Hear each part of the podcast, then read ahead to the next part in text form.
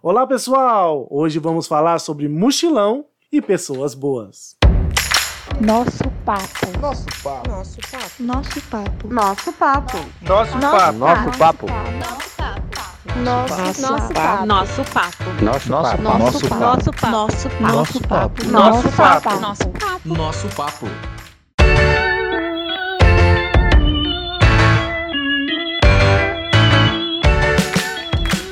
Estamos aqui com uma pessoa muito interessante. Com certeza tem muita história pra contar. Luan, conta pro pessoal que tá ouvindo aqui o nosso papo um pouquinho de quem é você. Opa, obrigado aí pelo muito interessante. Mas é, ô louco. Ah, valeu. Ó, sou Luan brasileiro, é, aqui de Apucarana. Sou jornalista, fiz um pouco de história aqui na imprensa, aqui na cidade, trabalhei no rádio, trabalhei na internet. E sou mochileiro, né? Viajante roots, né? Gosto. Bom, é, É, às vezes eu não me importo se quiser chamar de andarilho também, né? bom. E, enfim, as pessoas me conhecem bastante também por conta de eu ter largado tudo um tempo atrás na minha vida, pegado a mochila, o violão e metido a cara no mundo aí viajando, pegando carona. Fiquei quase três anos fazendo isso e hoje vocês me chamaram aqui pra contar um pouco dessas mentiras, né? Não, mas aí Que fica parece só, mentira mesmo, algumas histórias, né? Eu sei disso. isso aí fica só com o pescador, né? Contador de mentira. É, vocês estão pescando. o contador sou eu. E além do Luan, temos aqui ele que é também nosso apresentador do nosso papo. Alex, se apresenta um pouquinho pra. Olá, pessoal! Vocês que já me conhecem, eu sou o Alex, né? Sou presidente do Instituto No Name. Estamos aí há uns 13 anos trabalhando aqui, fazendo assistência social e também trabalhos muito bacanas aqui na nossa cidade. E eu agradeço de você ter convidado eu para essa conversa. Acho que vai ser uma conversa bastante interessante. Com certeza. E meu nome é Guilherme, sou voluntário do Instituto No Name. Estou aí mais em um podcast com essa minha voz rouca estranha.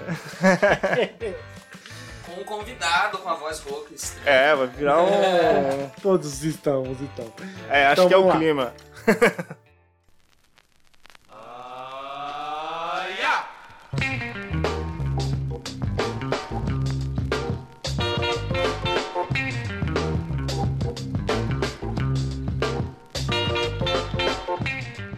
Bom, é, cada pessoa é única nesse mundo. E esse mundo é um lugar tão grande e pequeno ao mesmo tempo. Acredito que muitas pessoas têm o sonho de conhecer o mundo, experienciar coisas, conhecer pessoas, lugares que nunca imaginou conhecer ou viver. Mas no meio disso, para muitas pessoas, existem muitas ba- barreiras, responsabilidades e medos. Mas ainda bem que existem pessoas corajosas que superam essas barreiras para mostrar para as pessoas que realizar o sonho de conhecer o mundo, ainda que seja o nosso mundo ao redor, quando eu digo ao redor, seja o nosso estado, nosso país ou o nosso continente, que é possível. E que as inseguranças que existem podem ser superadas através de pessoas boas. Eu imagino que o convidado de hoje deve ter se deparado com muitas dessas pessoas boas nessa jornada. Mas isso não passa de especulação. Talvez no meio dessa conversa de hoje vamos descobrir e entender melhor sobre tudo isso. Bom, é, vamos entender um pouco, um pouco então quem que é a Luan. É, essa experiência que você viveu foi um sonho? Foi uma consequência de experiências é, da vida? Ou foi uma loucura mesmo? Foi tudo isso aí um pouquinho mais. É, não, eu sempre tive esse, esse, encanto, essa paixão por viajar. E então foi uma- um sonho que foi se construindo ao longo da minha vida, mas desde criança, sabe? Por exemplo, um dos meus desenhos favoritos, inclusive até hoje assisto, que é o Camundongo do Campo e da Cidade, né? O pessoal conhece como os Ratinhos Aventureiros, não sei se vocês já assistiram, que é, eu passo muito na TV Cultura. Ah, tá. Eu, E já- eu já o assisti. outro desenho favorito meu também, dentre tantos outros, né? É As Aventuras de Tintim, né? Que também Um sempre o Tintim viajava o mundo, aquela coisa. E aí eu sempre gostei de ler bastante quando eu conheci os irmãos Vilas Boas, que foram dois sertanistas que ajudaram a, a como é que eu posso dizer, na construção de muito da nossa sociedade hoje no Brasil, em termos de cidades, em termos... eram os irmãos Vilas Boas, que inclusive é, descobriram ali no- no- na região de Goiás, de Brasília, ah, os indígenas, que fizeram o primeiro contato com os indígenas, intercederam pelos indígenas ali um pouco, mas eles tinham os diários de, de, de bordo deles, de, via, de, de aventuras, das viagens que eles faziam, me encantaram quando descobri isso na biblioteca. Caramba, os caras se enfiavam no meio do mato, e fui me interessando. Daí conheci a história do próprio Che Guevara, que eu considero um ser é, polêmico, mas aquela história dele que depois virou filme, Diário de Motocicleta, enfim, Muito também é, sempre me encantou. E quando eu conheci então On the Road do Jack Kerouac, já não tinha mais dúvida que isso aí era algo que eu faria um dia. Mas eu achava isso uma coisa muito distante, assim, pô, eu sou um rap brasileiro, eu vim de bom sucesso, é perto de, de Apucarana, né? E... Tem uma amiga minha que mandou, mandou um abraço pra você. Ela falou, até eu compartilhei alguma coisa do Startcast. Ela falou assim: ah, quando o Luan for lá gravar, manda um abraço pra ele, eu, a Larissa. Depois eu, eu passo a referência. Maravilha, maravilha. Manda um abraço pra ela também. É, E aí começou a ler. Daí quando eu li o livro do Jack Kerouac, é, Kerouac, Kerouac, né? Eu fiquei muito encantado, mas eu era menor de idade, novinho. Comecei a viajar mesmo, foi naquele projeto, não sei se vocês devem lembrar, é um projeto chamado FERA, Festival de Arte da Rede Estudantil. Primeira vez que eu viajei, que eu digo assim, sozinho, né? Sem minha mãe, sem família. E é, aí esse projeto, ele era um festival, como a gente tem os, os jogos escolares, por exemplo, que vai uma cidade, vai sediar, vai umas equipes de toda a cidade lá. Uhum. Nesse caso, uma cidade, Apucarana, inclusive, sediou acho que duas vezes o FERA, que era dividido por núcleos regionais. Então tinha do núcleo de Apucarana, o núcleo de Vaiporã e tal. Juntavam cinco núcleos, então assim, mais de 50 cidades. Quantos né? anos você tem? Eu tenho 30. Eu sou nascido em 30. 91. A gente é da mesma época, então, de escola, assim, mais ou menos. Você? Eu tenho, eu, eu tenho 37. Você tem 37. Lembra desse Nossa, projeto? eu lembro Lembra desse projeto. escolares? Sim. Você deve lembrar até do Piabão de Bola, né? velho? Sim, piabão de bola. piada bom de. Acho que o piada bom de bola tem até hoje, não tem? É, eu acho que mudou, se tornou um projeto PIA apenas agora. Ah, é Porque na verdade. época o projeto Bom de Bola, até lembra que a crítica é porque ele contemplava só o futebol, né? Não É. contemplava outras. Enfim. E aí com essas viagens eu fui, fui descobrindo, eu comecei a me envolver muito com a arte. Eu falo, a primeira vez que eu fui pro Fera, eu fui fazer um cover do Raul Seixas, cara. Co- cover não sósia, sabe? Raul Seixas. Sempre fui fã do Raul, quando perguntam minha religião, eu digo que eu sou Raul Seixista, sabe? Mas foi Então, é isso. do Paulo Coelho também, né? O Paulo Coelho. Gente, vocês querem falar de Paulo Coelho? Vou, vou- só, só, uma, só uma- Foi bom você ter tocado nisso, que eu queria falar disso e nunca tive oportunidade. É, eu ainda não li Paulo Coelho o suficiente para ter uma opinião sobre ele. Mas um dia eu já fui uma dessas pessoas que ia, vai, com, vai com os outros ali numa, numa opinião. É, eu, ia, eu ia dizer Maria vai com as outras, mas isso é um puta do machismo, gente. A gente tem sempre que se policiar, né? Mas. é, eu falava, ah, Paulo Freire, não sei o que, mas fui viajar e sair do Brasil. E até aqui no Brasil, quando você vai lá pro Rio de Janeiro, São Paulo, Nordeste, que tem muito gringo, né? Que vem gente gringo que eu falo não é latino-americano. Gringo é europeu e, americ... e norte é estadunidense, né? Gringo Aham. é, é essa verdadeira concepção. E eles todos perguntam de dois nomes, cara, que aqui no Brasil é muito polêmico de se dizer. Um é o Chico Buarque, de Holanda, né? O nosso mestre lá da MPB, né, não preciso dizer. E o outro é o Paulo Coelho, cara. Mas o Paulo Coelho muito mais que é, você vai ver referência do que ele.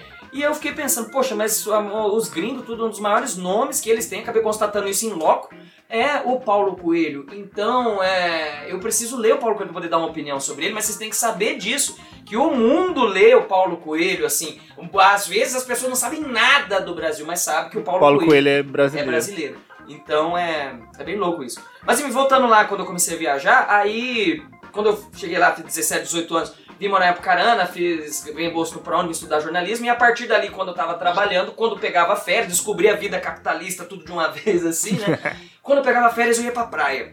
Aí normalmente, você sabe, num, um trabalhador normal aí de CLT, eu trabalhei em vários lugares aqui, antes da imprensa também. Trabalhei até na Fujivara, lembra? Fujivara? Fujivara. Eu trabalhei na Fujivara. Trabalhou também? Ixi, trabalhei até na Fujivara. Você pegava férias, normalmente eles. Muito difícil uma empresa que dá os 30 dias de férias pro cara, né? Normalmente eles Uhum. dão 15 dias, compra 15, te Compra. dá 15 agora, 15 depois, né? 10 dias, negociam, né? Mas nunca muito difícil você pegar os 30 dias de férias pra desfrutar. Então normalmente pegava uns 15 dias e ia pra praia, cada vez eu ia pra um lugar diferente. É, A primeira vez que eu saí no Aventura Roots foi em 2011. Eu fui de Apucarana a Curitiba a pé. Fui caminhando. Tem umas fotos lá na- na- nas minhas redes que eu já postei de, de TBT disso.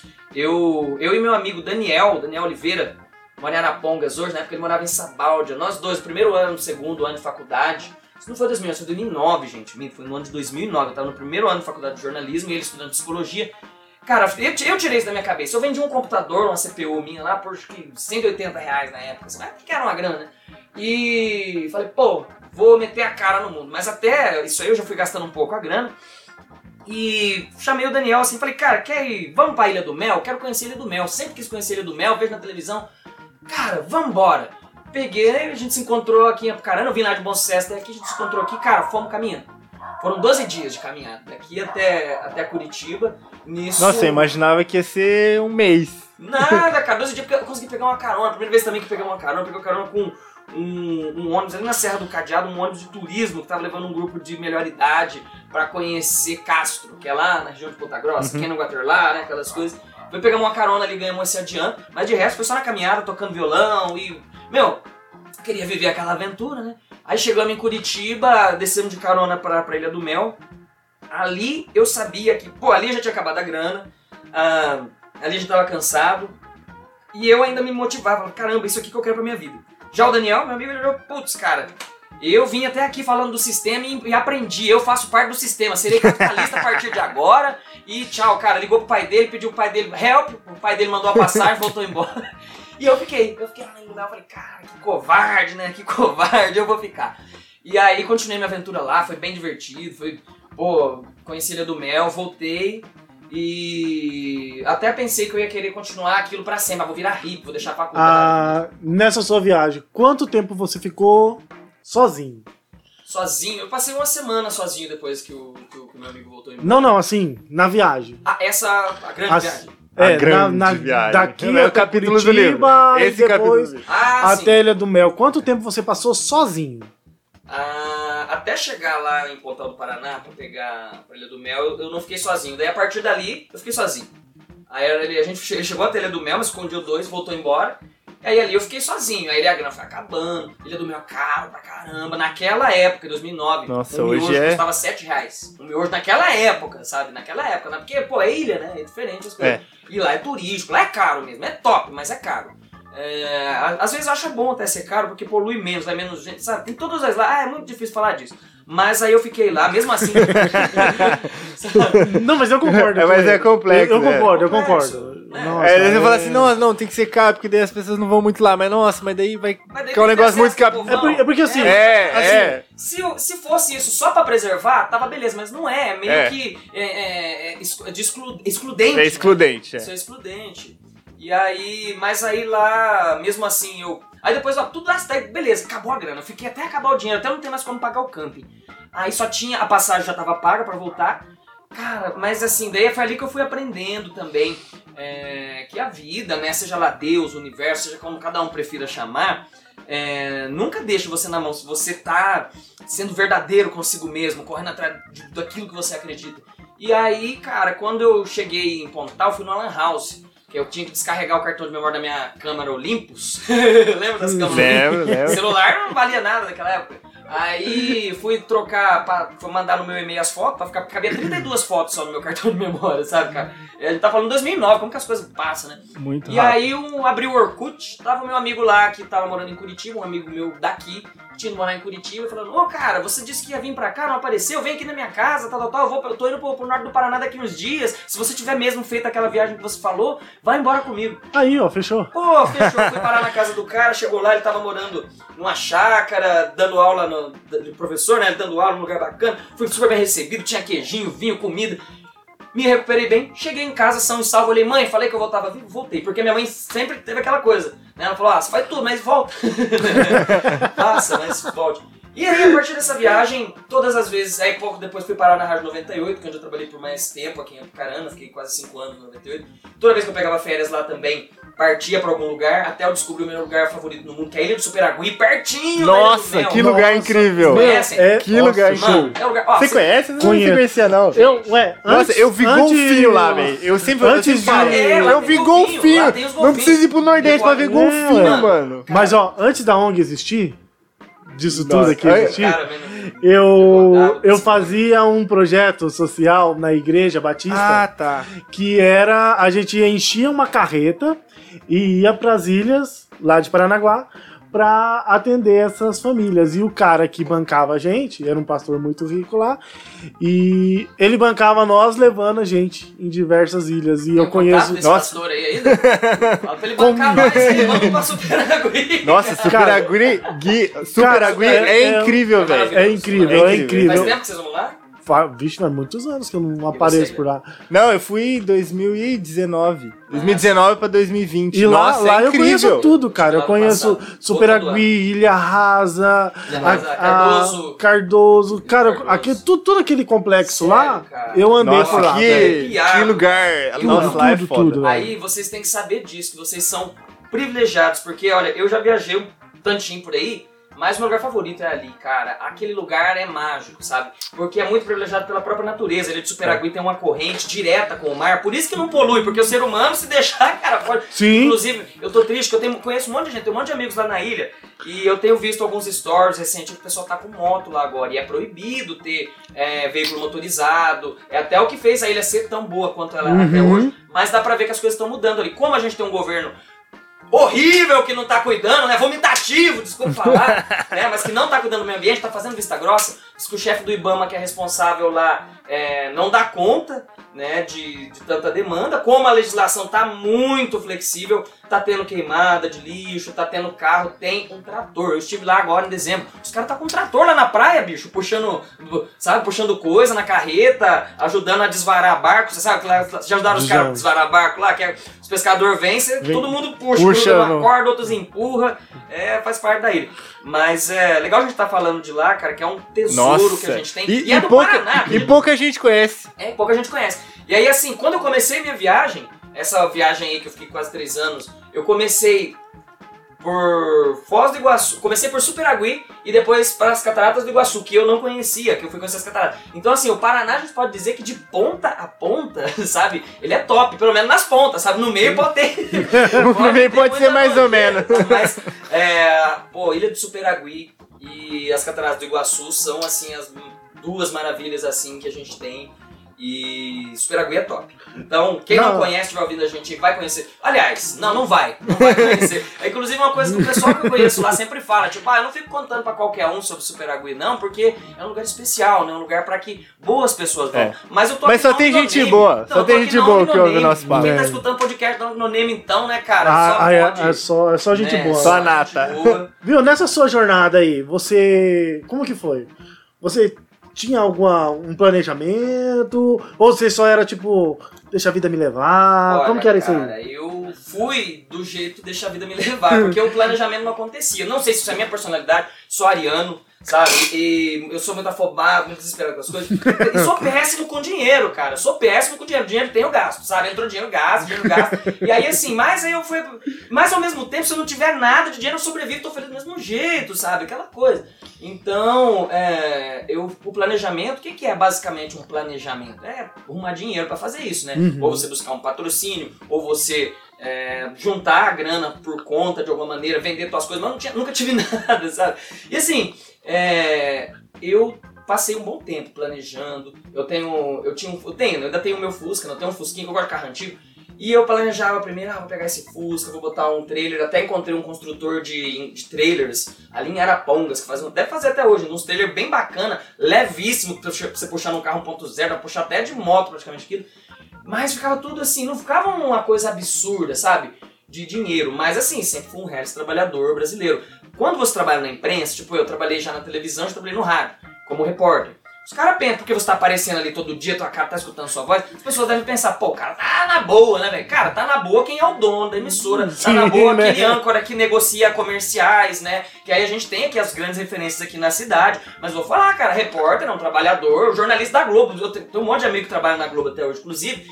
É, gente, não tem dinheiro, não é rico, né? Então, às vezes, daí, tanto que quando eu fui viajar, as pessoas pensam que eu fiz isso porque não tinha dinheiro.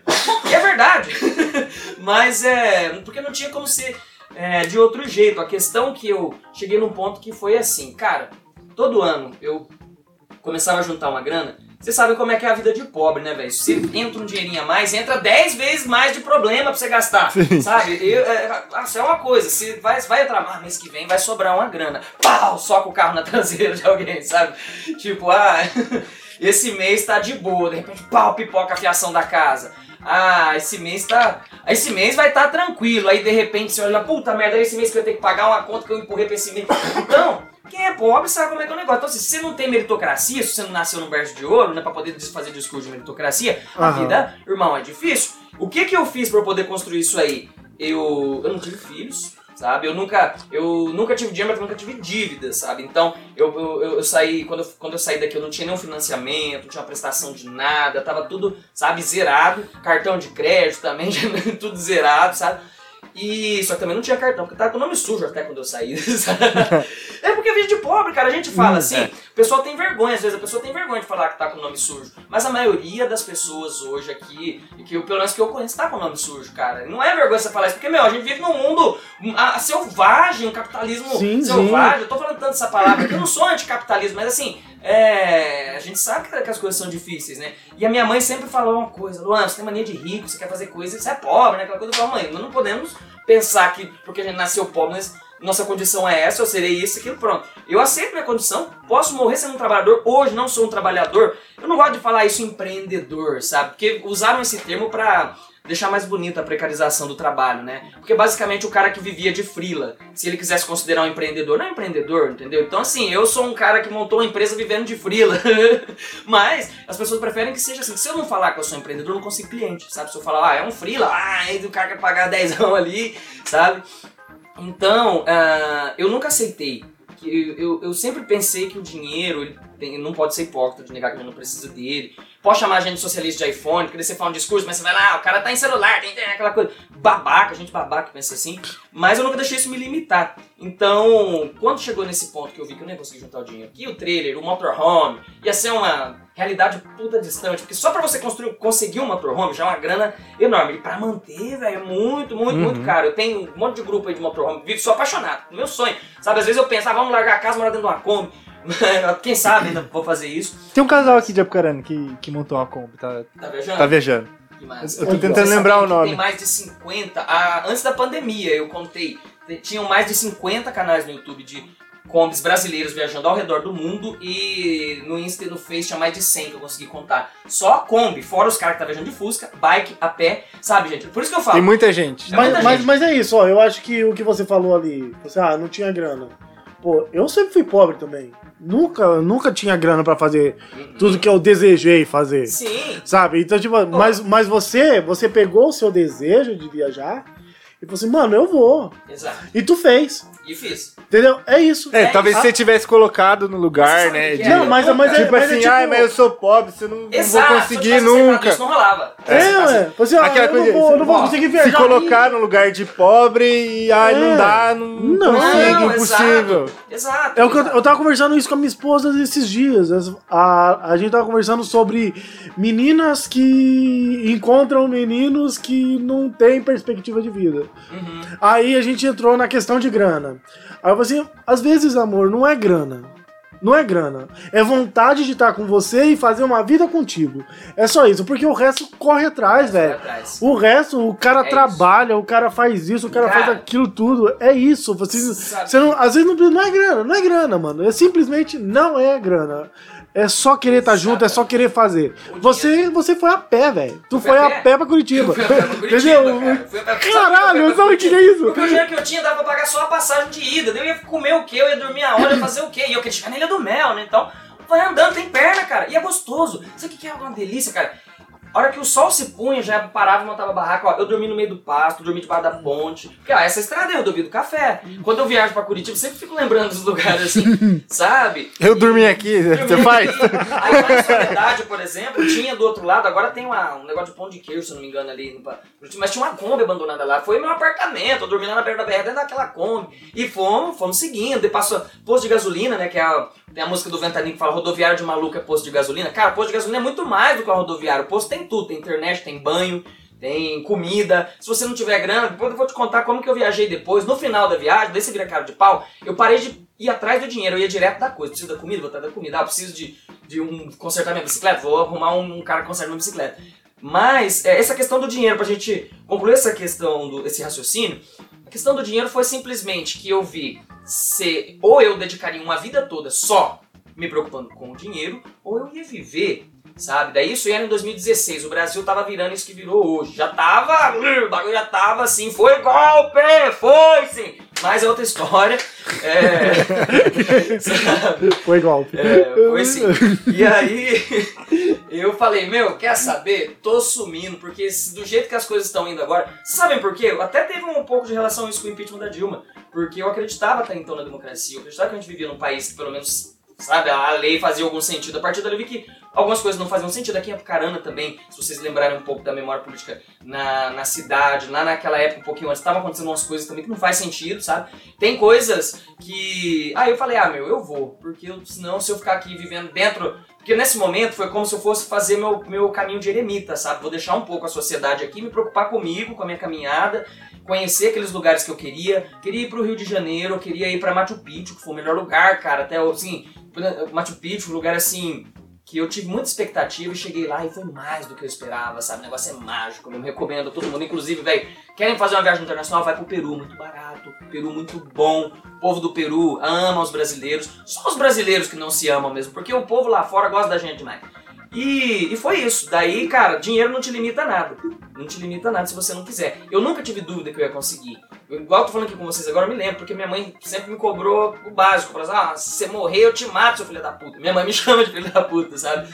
E eu falava, sempre olhei pra ela e falei, mãe, eu te garanto que eu vou voltar. E sempre que eu ligava pra ela, ela falava, não sei que você tá bem, eu sinto, você quer conexão, mãe e filho? Sim. E aí rolou, deu tudo certo, porque eu fui com a convicção.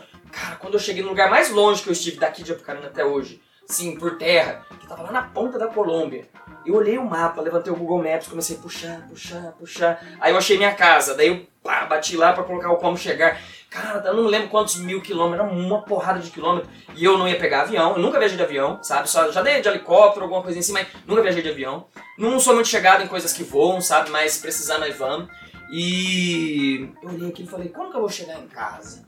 Por um instante eu pensei, tô fudido. No outro eu falei, eu vou chegar, só sei que eu vou chegar. Aí eu me lembro quando eu cheguei em casa, eu olhei de novo assim, lá onde eu tava, onde eu tinha chegado, falei, falei que eu Cheguei. ia chegar. Aí a partir da hora que você chega, você fala, ah, podia ter ido mais longe ainda, que tava de boa, né? Mas você só tinha um mês, né? Mas é, é, Tem isso também. Você só tinha tem tudo, tem tudo, várias questões.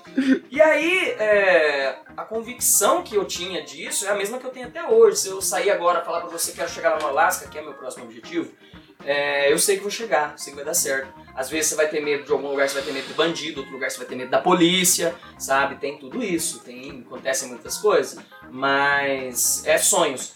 Aí tem uma vez que, acho que a primeira vez que eu dei uma entrevista falando disso aí, cara, o cara me perguntou se eu recomendava a todo mundo que tem vontade de fazer isso, fazer. Eu falei, não. Eu recomendo a todo mundo que acredita em algo, que pensa que tá distante, mas é o teu sonho, tá? Teu coração vibra, você pira, você tem tesão naquele negócio, você quer fazer aquilo. Cara, faz. Se isso for uma viagem igual a minha, faz. Se isso for outra coisa, mergulha de cabeça. Mas é esse o ponto, sabe? O meu sonho era esse. E ainda vivo o meu sonho, sabe? Você me, você me, me atiçou uma curiosidade aqui. Fala aí. Nessa, você acha que a maioria dessas pessoas, você diz que tem 100 perfis no seu tantos aí. Sim. Você acha que toda essa galera ela viaja para por vontade, amor a isso, querer conhecer, do jeito que tu viajou? Porque tipo assim, tu falando, eu vejo paixão. Sabe? Você falando, eu vejo paixão. Sim. Agora, toda essa galera desse perfil zarada toda Cara. aí que tu vê, tu acha que é paixão ou é só like? Cara, que entrevista top, cara. Vou falar pra vocês, acho que é a melhor entrevista que eu já dei, viu? Essa pergunta tão boa. É, cara, você bateu num ponto que, eu- que entra bem dentro disso que eu acabei de falar, né? Tipo, se isso é o seu sonho, igual é, foi pra mim, vai. Mas se o teu sonho for virar jogador de futebol, se vai, cara. Se o teu sonho for se tornar um empresário de sucesso, vai. Se o teu sonho for ficar rico pra caralho, vai. Pra mim, é, é isso que você tem que entender. Qual é a sua riqueza? Qual que é a sua riqueza? A minha riqueza é saber que eu tô. Que eu, é a liberdade, né? Não me pergunte o que é a liberdade que eu tô descobrindo, mas é poder conhecer o mundo inteiro. Meu objetivo antes de morrer é isso. Eu quero, ter- eu quero um dia ainda. Isso aqui, isso aqui pra mim não, eu mal dei um passo. Pra mim eu mal comecei. Eu quero um dia ainda sentar com vocês e falar: Cara, lembra aquela vez que nós conversou? Tô termi- terminando de dar a volta ao mundo, cara. Ai, nossa, aquilo lá não era nada. Vocês querem saber a história boa? É essa, entendeu? É isso que eu penso, que eu busco pra minha vida. Mas isso é minha pira, vocês podem ver, eu vivo em função disso, eu abro mão, eu dormi no chão duro. Antes de eu viajar, eu fiquei um tempão dormindo no chão da sala, sabe? Sem colchão, sem nada, pra acostumar. E é gostoso, cara. Depois você pega o jeito. Fez sabe? um treinamento. Fiz um treinamento, comecei a pedalar todo dia até Araponga, depois comecei a bom sucesso, voltar, sabe? Porque eu viajei de bike também. Mas você perguntou sobre as pessoas que estão viajando. Cara, olha, ah, eu não posso falar assim em quantidade, mas tem pessoas que estão na mesma paixão, na mesma pira que eu tô, que é viajar e viver aquilo, sim, sabe o que tá fazendo. E tem muitos que estão fugindo. Eu digo que existe assim, se a gente, dividir em dois grupos, existe quem viaja para se encontrar e existe quem viaja para fugir. Fugir nunca é positivo. Fugir nunca é positivo. Eu me perguntei muito isso quando eu tava viajando. Falei, cara, tô fugindo do quê? Tô fugindo do quê? Aí eu não, não tô fugindo de nada, não tô devendo nada, cara. Eu posso pisar pra caramba, eu trabalho no rádio, se os caras quisessem me bater, era só ir lá na rádio me bater. Tipo, não tô devendo nada. Tô fugindo do quê? Tô fugindo do quê? E aí eu fui descobrindo ao longo do tempo que é, eu só tava sofrendo porque, mesmo eu me sentindo, ah, eu sou descoladão, eu sou o bichão mesmo, eu tava me pressionando a ser igual a todo mundo na sociedade. O que é ser igual a todo mundo no sentido que eu tô falando? Você casar, você se preocupar em comprar uma casa, em financiar um carro bom, em, no dia que você for lá visitar a sua família, você tá com o seu carro legal, com bom visual, pro pessoal te dar como boa referência, né? Pra não ficar escutando aquilo. Sua prima passou no concurso do Banco do Brasil. ah, sua prima tá com o segundo filho. Eles alugaram, compraram um apartamento novinho lá agora. Minha casa, minha vida, vai pagar o resto da vida, mas tá bom. Né? e, e assim, eu, me eu demorei, porque quando, eu, por exemplo, eu falei do meu Fusca, por exemplo. Cara, eu comprei um Fusca, que foi meu primeiro carro. Eu tenho ele até hoje, tá guardado na minha mãe, não tá rodando porque eu fui viajar e ficou parado muito tempo. Eu comprei um Fusca porque eu queria comprar um Fusca. Enquanto um cara, quando vai comprar o seu primeiro carro, já quer comprar um carrão, pá, que é aquela coisa. E a minha pira, quando você precisa perguntar pra mim. Ontem um amigo me perguntou, cara, tô precisando comprar um carro, o que, que você me recomenda? Eu, eu tô com pouca grama, eu quero um carro confortável. Falei, Monza, cara. Monza é um carro muito bom. Porque assim, eu tenho essa pira. Vocês sabem do que, que eu não vivo sem comida? Arroz e feijão. Cara, eu, a maioria das vezes eu consumo arroz e feijão, eu sou vegetariano também, né? Mas assim, eu sofri fora do Brasil porque os outros não têm costume de comer arroz e feijão. Então assim, é o meu jeito. Aí que eu falo. Eu não tô falando isso pra fazer bonito, eu não tô falando isso porque, ai, que humildão, cara. Não, é o meu jeito. Pode me colocar nessas condições, me manda andar, eu vou andar, manda andar de bicicleta, eu vou. É, é, se for pra conhecer um lugar novo, se for fazer alguma coisa, cara, tô comigo. Mas tem muitas pessoas que eu conheci é, nossa, cara, você- inclusive a gente tem veio falar bastante de pessoas hoje, né? Eu conheci pessoas, muita gente que foge de si ou que foge de alguma situação. E aí, quando essas pessoas estão nisso, tem, tem gente que não chega a cair na- no alcoolismo, na droga, não. Tem gente que entra em depressão, vive com remédio, às vezes o cara fuma lá um, um baseado de vez em quando, toma um gole, mas isso já afeta porque a pessoa que toma remédio. Mas o que que acontece? É, tem muita gente que cai no mundo é, fugindo. Então eu não saberia dizer pra você se tem mais gente fugindo ou se encontrando. Hoje, ontem, não sei, mas que tem esse- esses dois lados existem. Inclusive, assim, vocês lidam aqui com trabalho social, vocês já devem ter conversado muito com a população de rua, né, em situação de rua. E o pessoal, a maioria dessas pessoas, cara, que são seres humanos, que merecem um respeito igual a gente tá se dando aqui nesse podcast, é, eles estão, é, tem uma história triste pra contar. E daí ele tá na rua? Porque tá fugindo ou porque se entregou. É, mas nesse caso, quando a gente tá falando de mochilar, a pessoa ela não chega nesse extremo. Porque mochilar é uma coisa que você ainda tá procurando, sabe? Então você tá fugindo ou você tá se encontrando. A diferença é que quem tá fugindo vai rodar, rodar, rodar e não vai ficar, e não vai tá bom, sabe? Ou vai rodar e quando descobrir o que era, era tarde demais, que é o caso do Into the Wild lá, o Ah, sim. Supertramp, Alexander Sim, sim. Supertramp, que foi um viajante que existiu, que foi parar no Alasca lá e morreu, mas deixou aquela frase que impacta todo mundo, né? Felicidade só é plena quando compartilhada. Ele fugiu, cara. A história, a verdade, a verdade, não sei se vocês fazem essa análise, mas o cara, ele tinha problema, porque cresceu num lar conturbado, classe média, o pai dele tinha dinheiro, ah, o casamento do pai e da mãe dele era muito Ele tava vivendo uma vida que ele não queria. ele tava vivendo uma vida que ele não queria. Ele saiu, caiu no mundo, porque ele quis se desapegar do material, porque ele já tinha dinheiro. Vocês não viram o pai dele querer dar um carro novo? Mostra no filme. Ele taca fogo no É. dinheiro. Isso disse que não existiu de verdade. No filme eles fizeram pra representar, sabe? Aham. Que ele tacou Ah, fogo tá. no dinheiro, ele queimou o carro dele. Isso é, isso é, isso é. Parece que o carro dele foi tomado pela enchente, ele não tinha como andar, ele tacou fogo pra. Porque ele queria sumir. Por quê? Porque ele tinha uma depressão por ter crescido num lar daquele conturbado. E ele foi viajando, viajando, conhecendo gente. Quando chegou lá, que ele foi se tocar. que Aí que ele conheceu a verdadeira solidão, ele descobriu que ele amava a mãe dele, o pai dele, que ele tinha necessidade de conversar com eles. E aí, quando ele ia esperar baixar a neve pra ele poder voltar embora, no meio ele morreu, né? Contamos, demos spoiler, mas quem não assistiu, quem não leu esse livro ainda, né? Tá errado, é. Já deveria ter assistido. Aí Não, foda-se. é, Você não leu? Você não assistiu? Não, eu assisti. Ah, tá. Não, Não, mas eu mas falando- tipo assim, quem não, quem não assistiu esse filme tá errado. Ah, quem não assistiu Ah, tá é, errado, tá né? errado, tá errado. Assistindo os filmes Mas eu tô, errados. eu tô nem aí com spoiler também. É, eu também não ligo pra spoiler, sabe? Eu não tô nem aí pra spoiler. Inclusive, quero dizer que eu não achei Round 6 a melhor da Netflix, entendeu? Cada respeito quem acha. É, não, pra não mim, é, ainda de é longe não é, Bojack, né? entendeu? Bojack é a melhor série do Netflix? Muito bom. Jack Horseman, a, a crônica da vida de adulto. Mas, é, só voltando no que o Alex falou. É, Você acha que todo esse pessoal que você, que você vê na internet, que produz conteúdo nesse sentido de viagem, que tá no caminho, que tá no, no, no, no- no trajeto de algum lugar, é, tá fazendo por tesão? Ou se é tipo assim, é uma profissão?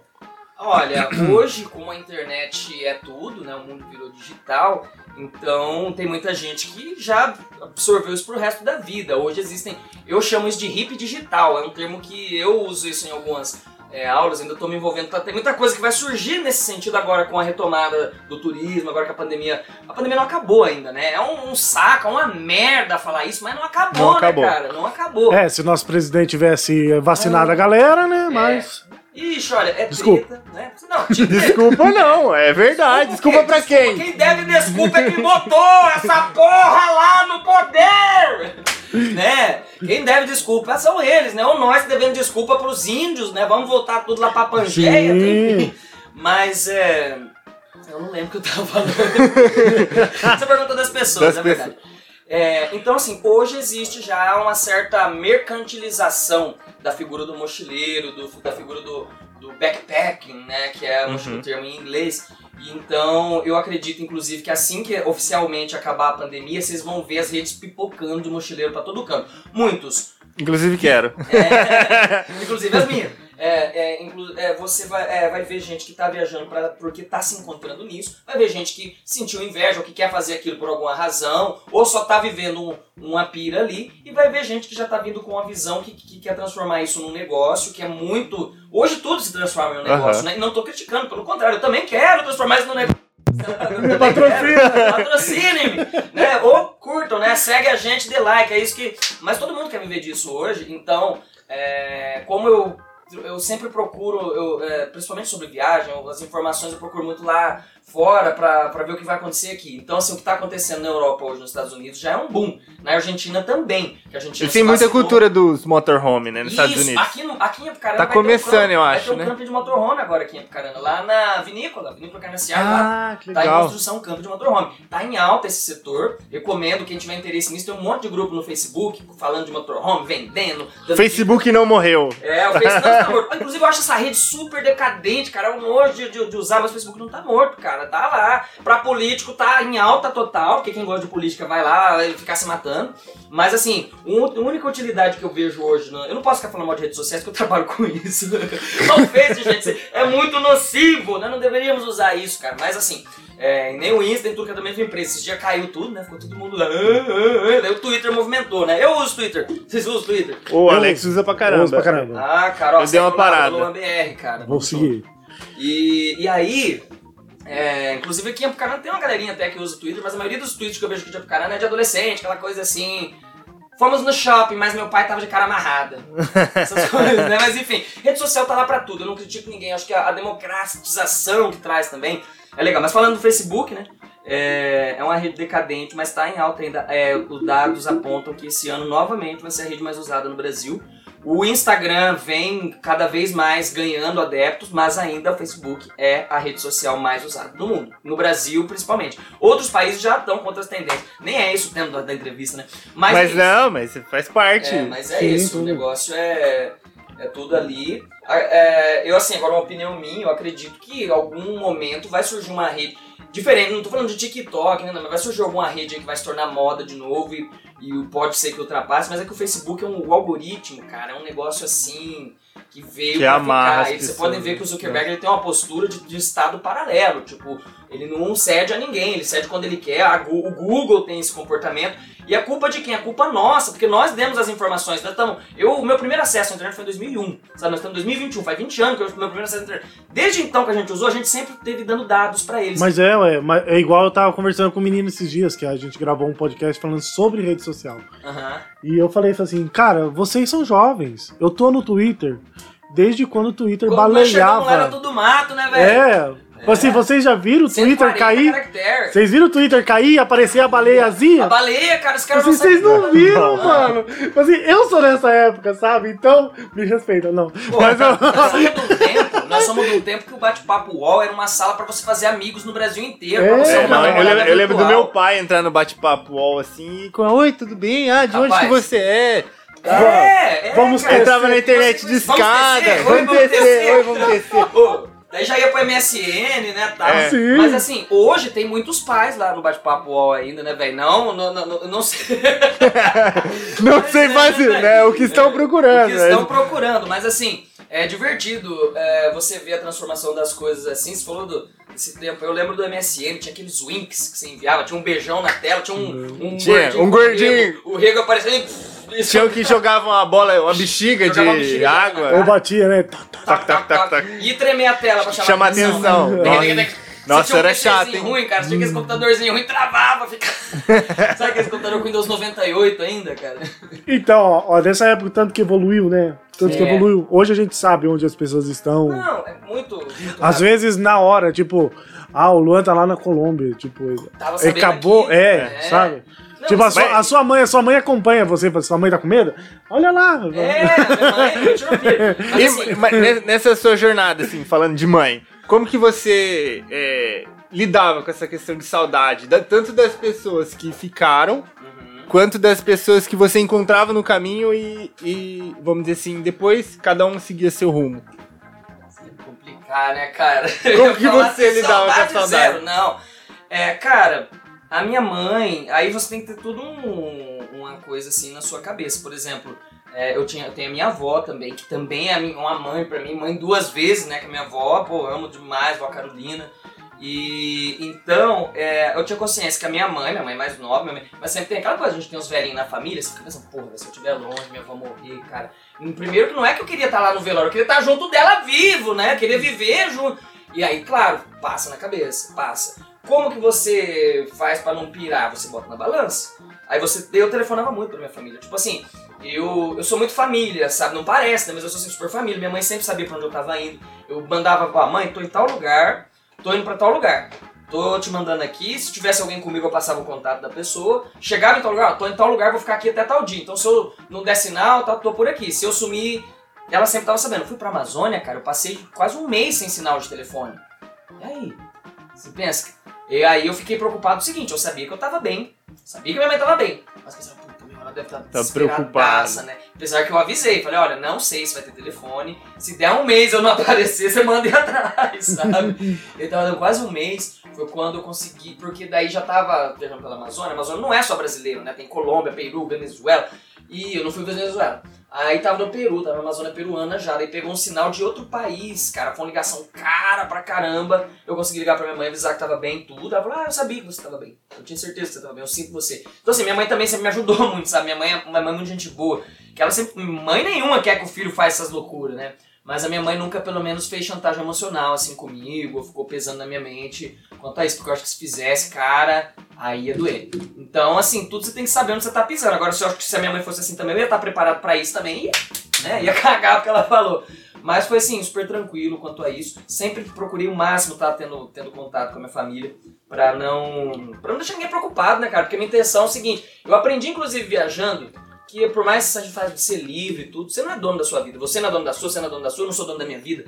Quem manda na nossa vida são as pessoas que a gente ama e que nos amam. Então, se você morrer, você vai fazer falta pra caralho, cara, pra um monte de gente, até pra quem você não imagina. Sim. E pode ser uma pessoa apenas, a sua esposa, ou a sua mãe, a sua irmã, alguém. Cara, mas você vai fazer falta. Eu me codei quando você se coloca na condição, em vez de você ser morrer, você imaginar o, o próximo morrendo, tipo, alguém que você ama morrendo, aí você entende, você fala, pô, é verdade, minha vida não é só minha. Assim como você também tem um pouquinho da parte da vida de cada pessoa que você ama.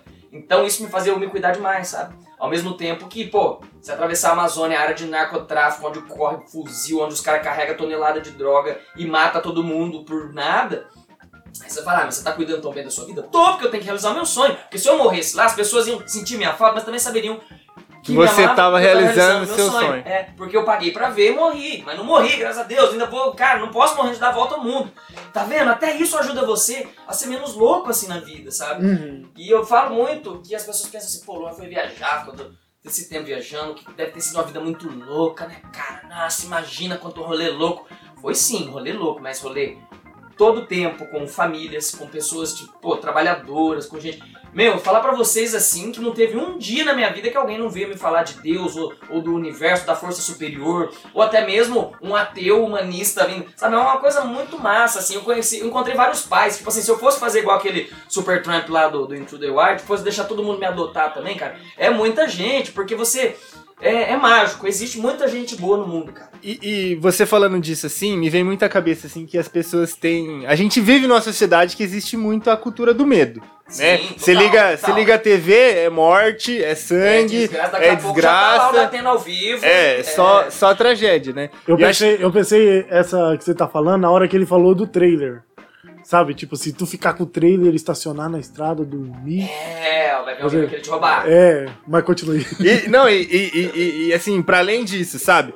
É, você que teve essa experiência de, vamos dizer assim, de viver o Brasil e de viver, né, países irmãos aqui ao nosso lado, né? Como que você enxerga, né? Que se a gente vive num lugar de pessoas boas, de é, mais pessoas boas do que pessoas ruins, porque talvez muita gente que tá ouvindo a gente tenha a impressão de tipo, pô, mas é como que esse cara sobreviveu? Como, né? É que- é que- Ele deve ter mu- muita história ruim, É. muita história triste pra contar. Assim, na verdade, eu acho que a nossa mentalidade de brasileiro mudou com esse tempo. Sabe? Eu acho que o de tempos atrás, eu acho que a gente tinha menos medo do que a gente tem agora. Ah, sim. É que a gente tem mais informação hoje em dia. Ah, Só não, que a informação que vem demais é a tragédia. Sensacionalismo também. É, né? Sensacionalismo. E não é. E a gente, a gente agora a gente tem mais grana. É. A gente tem mais grana. E quando a gente tem mais grana, A- a, gente tem medo de perder a, A grana. grana. Ó, o coisa de Então, valor, né? É, aí, aí quem tem mais grana do que eu, ele fala assim: não, esse mundo é horrível, esse mundo é do mal, ele, eles vão me roubar, eles vão quê. E eu que não tenho dinheiro, tenho lá meus 10 reais, assim, eles vão roubar meus 10 reais? Ai meu Deus do céu, meus 10 reais, sabe? Então, tipo assim, aí fica nessa, aí tipo, aí parece que a gente vive numa sociedade de mal. Sabe? E, às vezes não. E como o nosso podcast tá, tá falando, assim, a gente também vive numa sociedade de pessoas boas.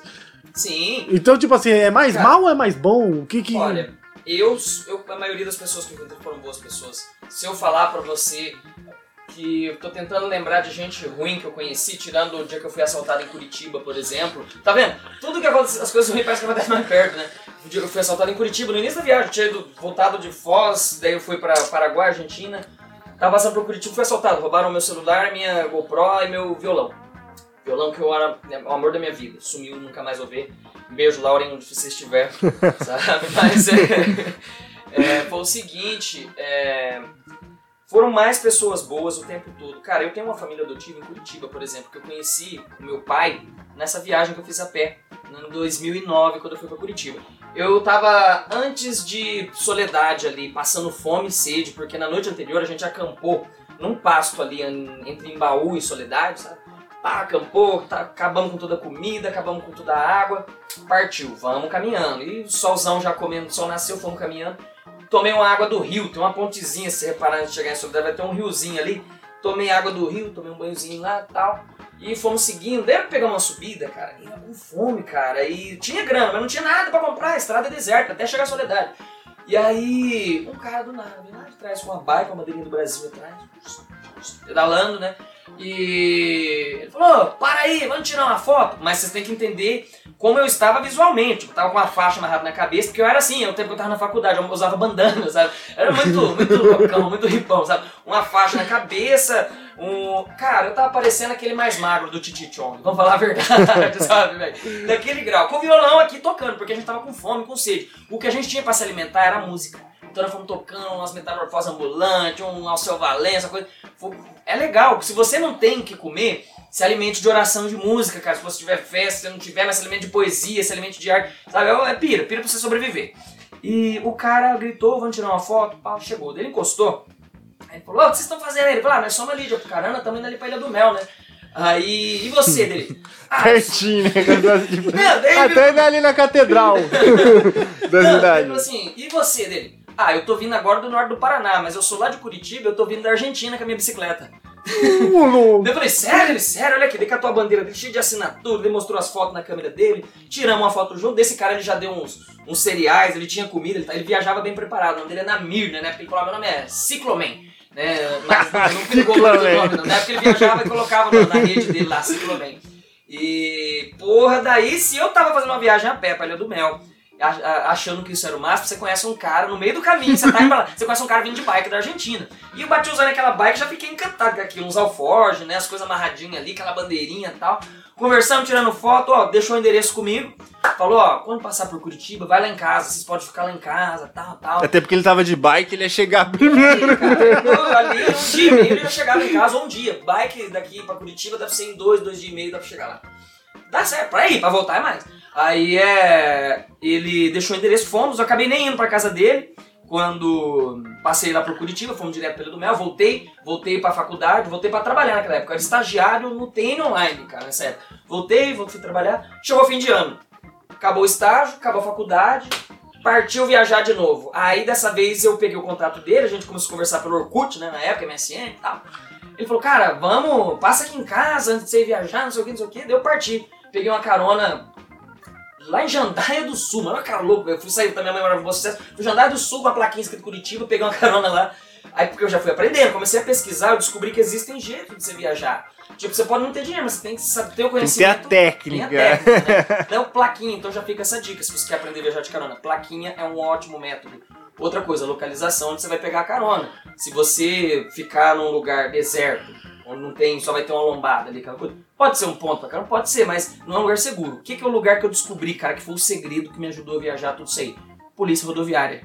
Posto da polícia rodoviária. Por quê? Um bandido não pega carona no posto da polícia rodoviária. E um bandido não dá carona no posto da rodoviária. Então, assim. Você tá no tá estratégico. É estratégico. Ah, tipo assim, Bom, anotado aqui, Tá seguro pros dois lados, porque, tipo, e outra, o cara não vai parar nem se o carro dele tiver irregular, o cara já não vai parar pra te dar carona. Então você pega Sim, a carona certinha.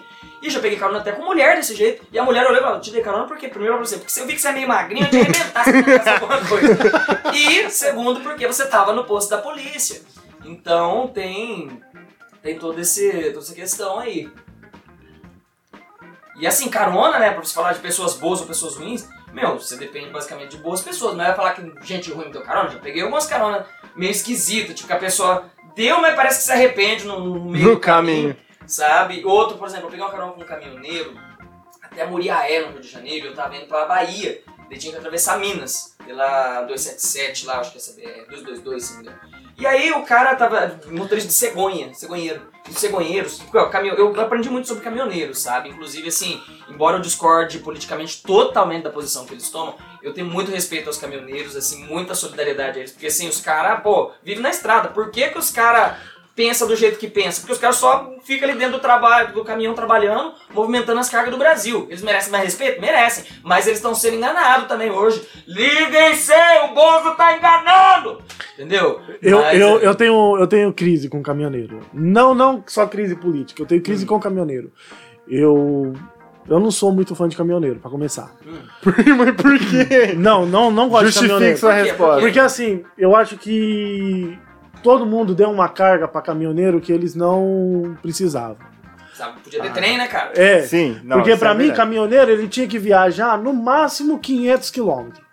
No máximo. País de primeiro mundo é E, assim. e nada de dessas caminhão que parece trem. Sabe? Eu, eu- então, tipo assim, eu tenho birra de caminhão que parece trem e de caminhoneiro. Porque, cara, caminhoneiro pra fazer Loucura. loucura na estrada Ah, é sim, lotado, não, velho. Isso Isso é é. verdade. Sabe assim, eu fui pra praia esses dias com a minha esposa e, velho, eu, eu vi tanta coisa. Sabe? Ah, Não- sim. Então, tipo assim, eu acho que não precisa. Os caras, os caras andam chutados, eles não precisam trabalhar do jeito que eles trabalham. Assim, Eles trabalham fora de horário, sabe? Eles dirigem não param. 13, Ó, 14 horas. Posso e, tipo, falar? eu entendo o cansaço do caminhoneiro e eu, eu tenho birra. Não é bem do caminhoneiro, né? Eu tenho birra do que o governo fez com ele. É. Tacou, Assim, é. tacou Existe uma uma- carga pra eles que eles não precisam, Não precisa. velho. Não precisa. Isso aí é uma coisa que nem precisava gastar dinheiro, é planejamento, cara. É, ué. for ver. Ó, a gente tem água pra Não, caramba. e aí quando a gente entra nessa discussão- A hidrovia, a gente tem, pode Tem, ter exato, trem. trem. Não, e sabe o que, que é Sabe? foda? Toda vez que é, se entra nesse tipo de discussão, fala assim, ah, mas vai, vai, vai, vai, vai criar essa estrutura, mas os caminhoneiros vão trabalhar com o quê? Mas, gente, não é assim. De um dia pra noite. Ó. Teremos treino no Brasil inteiro. Não. Vai ter trabalho, vai Ó, ter que outra- ter um Não, processo e de depois- adaptação. E depois, o cara dirigir ali 500 quilômetros, velho, vai lá, vai ali em Curitiba, O cara faz duas. Ao invés do cara cata fazer uma carga, ele faz duas. Sabe? Dorme com a esposa, sabe? Exato. Chega em casa, pode ver os filhos. Sabe? É, é isso que eu Se desejo pro caminhoneiro. Agora, um caminhoneiro, do jeito que eu ver vejo ele hoje, meu, eu tenho muita birra de caminhoneiro. Pensando dentro desse raciocínio, assim, se você for ver, os caras vivem, tipo, séculos atrás, tipo, os tropeiros que vinham do Rio Grande do Sul trazendo É. carne pra São Paulo, Rio de Janeiro, no meio do. Sabe? Porque os caras ficam mesmo. Eu conheci um Onde já se viu um caminhoneiro sair do Paraná e ir na Bahia, Bahia. Então, eu velho? conheci um cara do Espírito Santo Que lá isso? no Pará e ele tava há quatro meses sem ver a família dele, porque ele trabalhava na transportadora. Olha isso! Aí a transportadora falou o seguinte: a transportadora respeita a CLT, mas é 8 horas por dia. Então, deu 8 horas, você tem que estar no lugar que te mandaram estar e parar e dormir. Vai descansar 14 horas, beleza. Dali no outro dia só você vai pegar seu expediente de novo. Só que desse jeito, cada vez é uma viagem para uma direção e ele diz que para em casa duas, três vezes por ano. Que ele chega e fica o final de semana, dois, três dias lá com a família até pegar o caminhão de novo e partir. E esse era um cara assim que trabalha numa boa empresa, uma das maiores transportadoras do Brasil certo? Assim, se sentia privilegiado porque ele conhece gente na pior do que ele, sabe? Gente que é só correr, correr, correr. Ele, tipo assim, tinha uma qualidade de vida, ele podia dormir, tal, não, não usava nada pra ficar acordado, sabe? Inclusive esse negócio do rebite, cara, nossa, é um negócio horrível de ver. Porque, claro, muitos usam drogas mesmo, pó, pedra, essas coisas, mas tem uma coisa que é muito comum entre eles, que é Coca-Cola, café e energético. Eles misturam tudo dentro de, um- de uma garrafa, cara. Nossa. um drink. chacoalha e soca pra dentro, cara. E isso aí deixa o cara ligadão e fica. Daí por isso você vê essas coisas na estrada, sabe? Mas assim, viajei muito é, com caminhoneiros e existem, assim, pessoas dentro desse universo aí também, assim, que pensam de infinitas maneiras, sabe? De, de tudo que é jeito. E aí eu peguei uma carona com um cara muito gente boa, até Muriaé, Muriaé, né? De São Paulo a Muriaé, ali no Rio de Janeiro. E esse cara chegando no, no posto que ele ia dormir, ele já bateu na janela do amigo dele e falou: Ó, esses caras estão indo pra onde vocês levam? São meus amigos, são de confiança. O cara, ah, ah. Então eu vi que ele não ficou muito afim de levar, né? Daí foi. Entra no caminhão, o cara, velho, mas tipo, grudou o pé e foi do começo ao fim. Não sei se ele ficou com medo de ser roubado, se você tava cheirado, o que que esse cara tinha. E o tempo todo só comentando, ah, mas você é louco de fazer essa viagem. Ah, você é louco. Isso, Ah, isso não dá. Isso não dava mesmo, você. Ah, dava, porque enquanto ele falava isso, o caminhão fazendo curva 100 por hora, cara. Sabe o que é um caminhão fazendo curva 100 por hora, bicho? Cara, é um negócio medonho, cara. Um negócio Toneladas Então, em curva. Nossa, porque o caminhão não tem freio, né, velho? Você, pá, você tá correndo, precisar frear, você tem que segurar um quilômetro antes pra dar tempo de. Então, assim, e o cara lá, pá, e tá, e tá, e eu segurando ali pra um lado pro outro. Mas é, acontece, gente- Aí eu peguei lá em Minas também. Minas, ou lugar que eu conheci gente louca, cara. Mas Minas é muito massa. Minas Gerais é, é maravilhoso. Peguei uma carona no Uninho também, cara, 140, 160. O cara louco. Esse eu vi que ele era meio bem, bem loucão mesmo, sabe? E ele fala, não, que eu tenho que chegar lá mais cedo, que a empresa não paga hora extra, então eu quero chegar no hotel a tempo. E correndo. Lá, dei carona pra você que eu precisava conversar, cara. Precisava conversar, precisava conversar, precisava conversar, entendeu? E... Entendeu? E o carro moendo, cantando pneu nas curvas, cara. No uninho, cara. O negócio. Foram assim, alguns momentos assim mais perigosos, assim. Por outro lado, por exemplo, teve um, um dia que eu fui acolhido dentro de um barraco, cara, num, barraco de favela. E isso foi aqui no Paraná. Tava voltando do Paraguai. Fui. Peguei uma carona com um caminhão de gás. A maioria é caminhoneiro, velho, é incrível. Peguei uma carona com um caminhão com um gazeiro, piazão ainda, 20 e poucos anos. Trocar lá uma ideia bacana, mas daí chegou lá em Araucária, onde é a refinaria da Petrobras. É, ele falou: Olha, eu não posso levar você até a empresa, eu vou ter que ficar caminhando na empresa pra descarregar. Você tem que descer aqui, desce aqui nesse posto, os caras, meus amigos, vou abastecer aqui, você pode ficar aí, os caras, gente boa, até amanhecer, você vaza, tranquilo. Desci lá, aí o cara que era vigilante, um velhinho, um velhinho assim, um cara de, de andarilho, sabe? Mas era um, com um monte de cachorro, era o cara que fazia a vigia do posto lá de noite. Aí eu desci, catei minhas coisas, olhei pra ele e falei: "Ô, Posso montar minha barraca aqui, passar só até amanhecer aí pra eu chegar ali em Curitiba, pra eu partir embora? Ele falou, pode, pode ficar aí. Mas você tem um violão? Eu falei, tenho um violão. Ele, Deixa eu ver seu violão. Isso, violão, mano. Beleza. O que, que você toca nesse violão aí? Eu fui falando, ah, mas toca os outros, né? Toca os outros de perto, né? Aquela coisa. Aí ele pediu pra eu tocar umas músicas lá, como assim, Raul, né? Os outros ficam pedindo Raul Seixas. Tocamos um somzinho lá. E aí ele, pô, pode dormir aqui sim, mas você não vai dormir aqui não. Por quê? Vai dormir na minha casa. Vem aqui comigo. Catou uma lanterna. E esse posto era bem na entrada de Araucária, eu nunca esqueço esse lugar. E a gente foi entrando num, terreno baldio, um monte de mato, sabe? Daí tinha um córrego correndo. E ali do lado eu já vi que era uma comunidade, uma favela.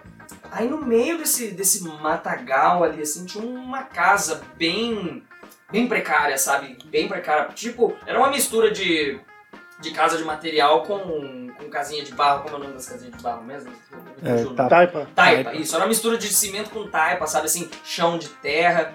E lá dentro morava ele e um outro amigo dele. Os dois projetos eram esses velhinhos da, da, da pinguinha, sabe? De uma cachaçinha. Cara, mas ele foi, foi me acolhendo. Ele falou assim: Ó, é, vamos lá em casa que eu vou, vou esquentar um café, ou se você quiser tomar um chimarrão. Aí chegamos lá, luz de vela, né? Não tinha energia. E o cara esquentou numa lata lá uma água, passou um café e, e falou: Olha, eu vou ter que voltar no posto porque eu tenho que trabalhar. Eu tenho que cuidar lá do posto, tenho que ficar com meus cachorros lá cuidando do posto. Daí de manhãzinha eu venho aqui, aí você toca um violão pra mim, né? Daí tá liberado, né? Assim, mas você pode ficar à vontade, tá? Você pode ficar aqui na minha casa.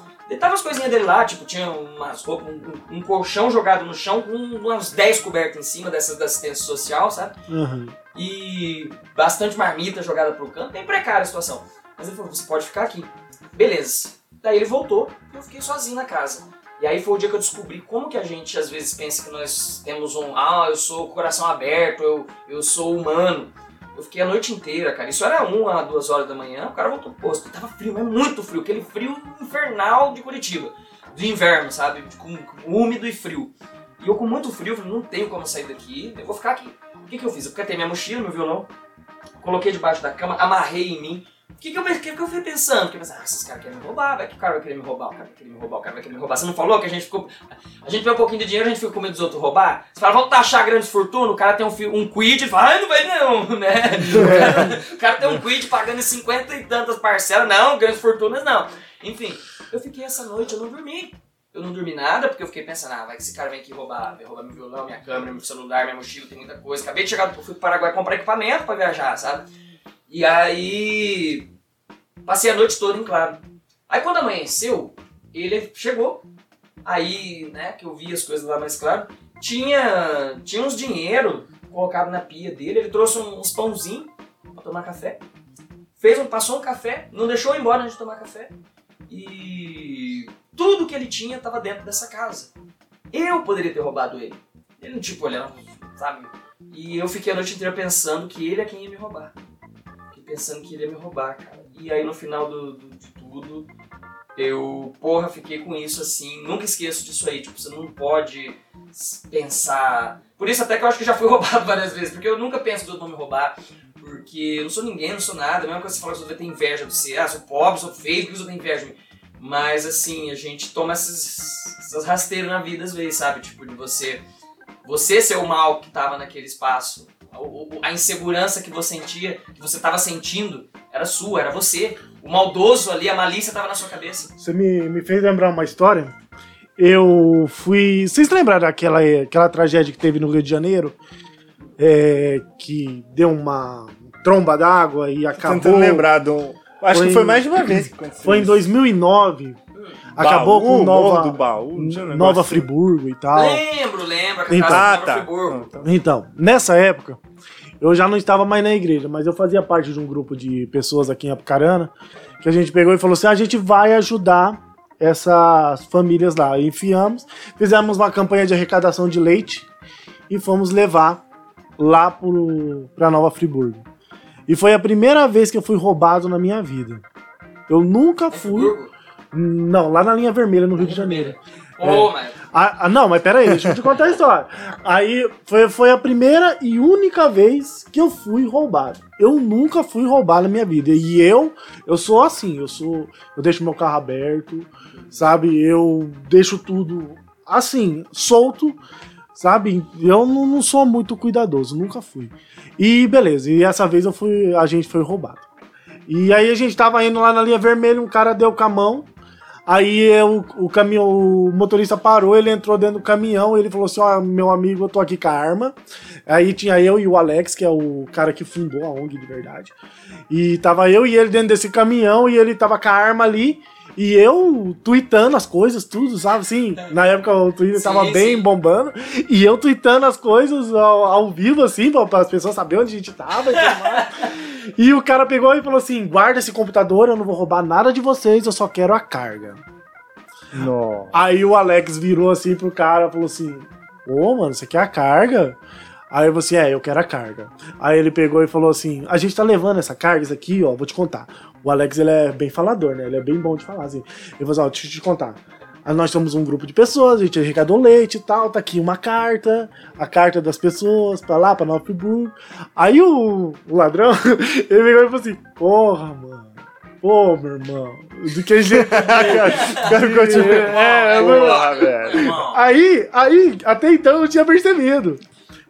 Fica um carro batedor na frente e fica um carro batedor atrás. E a gente com o caminhãozinho ali no meio. Esse ali tweetando. É, e eu tweetando. Aí eu, ele, ele pegou e falou assim: Ah, mano. Aí, mano. Aí, mano. Aí- aí ele pegou e telefonou. Ele telefonou pra alguém que eu não sei. Aí ele pegou e falou assim: Porra, meu irmão, os caras vão ajudar nosso irmão lá em cima. Aí, desse jeito. Aí, aí o. Aí o. Ele falou só, seguinte, virou pra gente, seguinte. Vocês vão andar, vocês não vão ficar olhando pra mim, vocês vão andar. Eu vou pular ali. E vocês vão seguir o caminho de vocês. Se vocês, por um acaso, denunciar, eu encontro vocês e eu roubo a carga. Desse jeito. Aí, aí a gente pegou e falou assim: beleza, beleza, ok, ok, né? Aí o cara, o cara pulou do caminhão e a gente viu ele entrar em outro caminhão, um pouquinho na nossa. Trocou, trocou. segue trabalhando, né? Mano, a gente só seguiu, sabe? A gente só seguiu. E, cara, foi a única vez que eu fui roubado na minha vida e não fui roubado. Não foi roubado, né? E eu não fui roubado. E o cara armado e tudo dentro da cabine com a gente, sabe? Então, assim, aí ô, você falando disso, sabe assim, às vezes pensa que é maldade, mas os caras não eram mal. Sabe? É, era mal, era mal a maldade que eles estavam fazendo, É. sabe? Eles estavam roubando carga, mas quando ele viu que a carga era pra ajudar gente Sim. dele, ele pegou e deu pra trás. Sabe? Essas é coisas complexo, né? Tipo assim, é complicado. De verdade, eu acho que quem tem, que nem vocês que estão aqui com a, com a No Name, vocês devem ter essa visão diferente.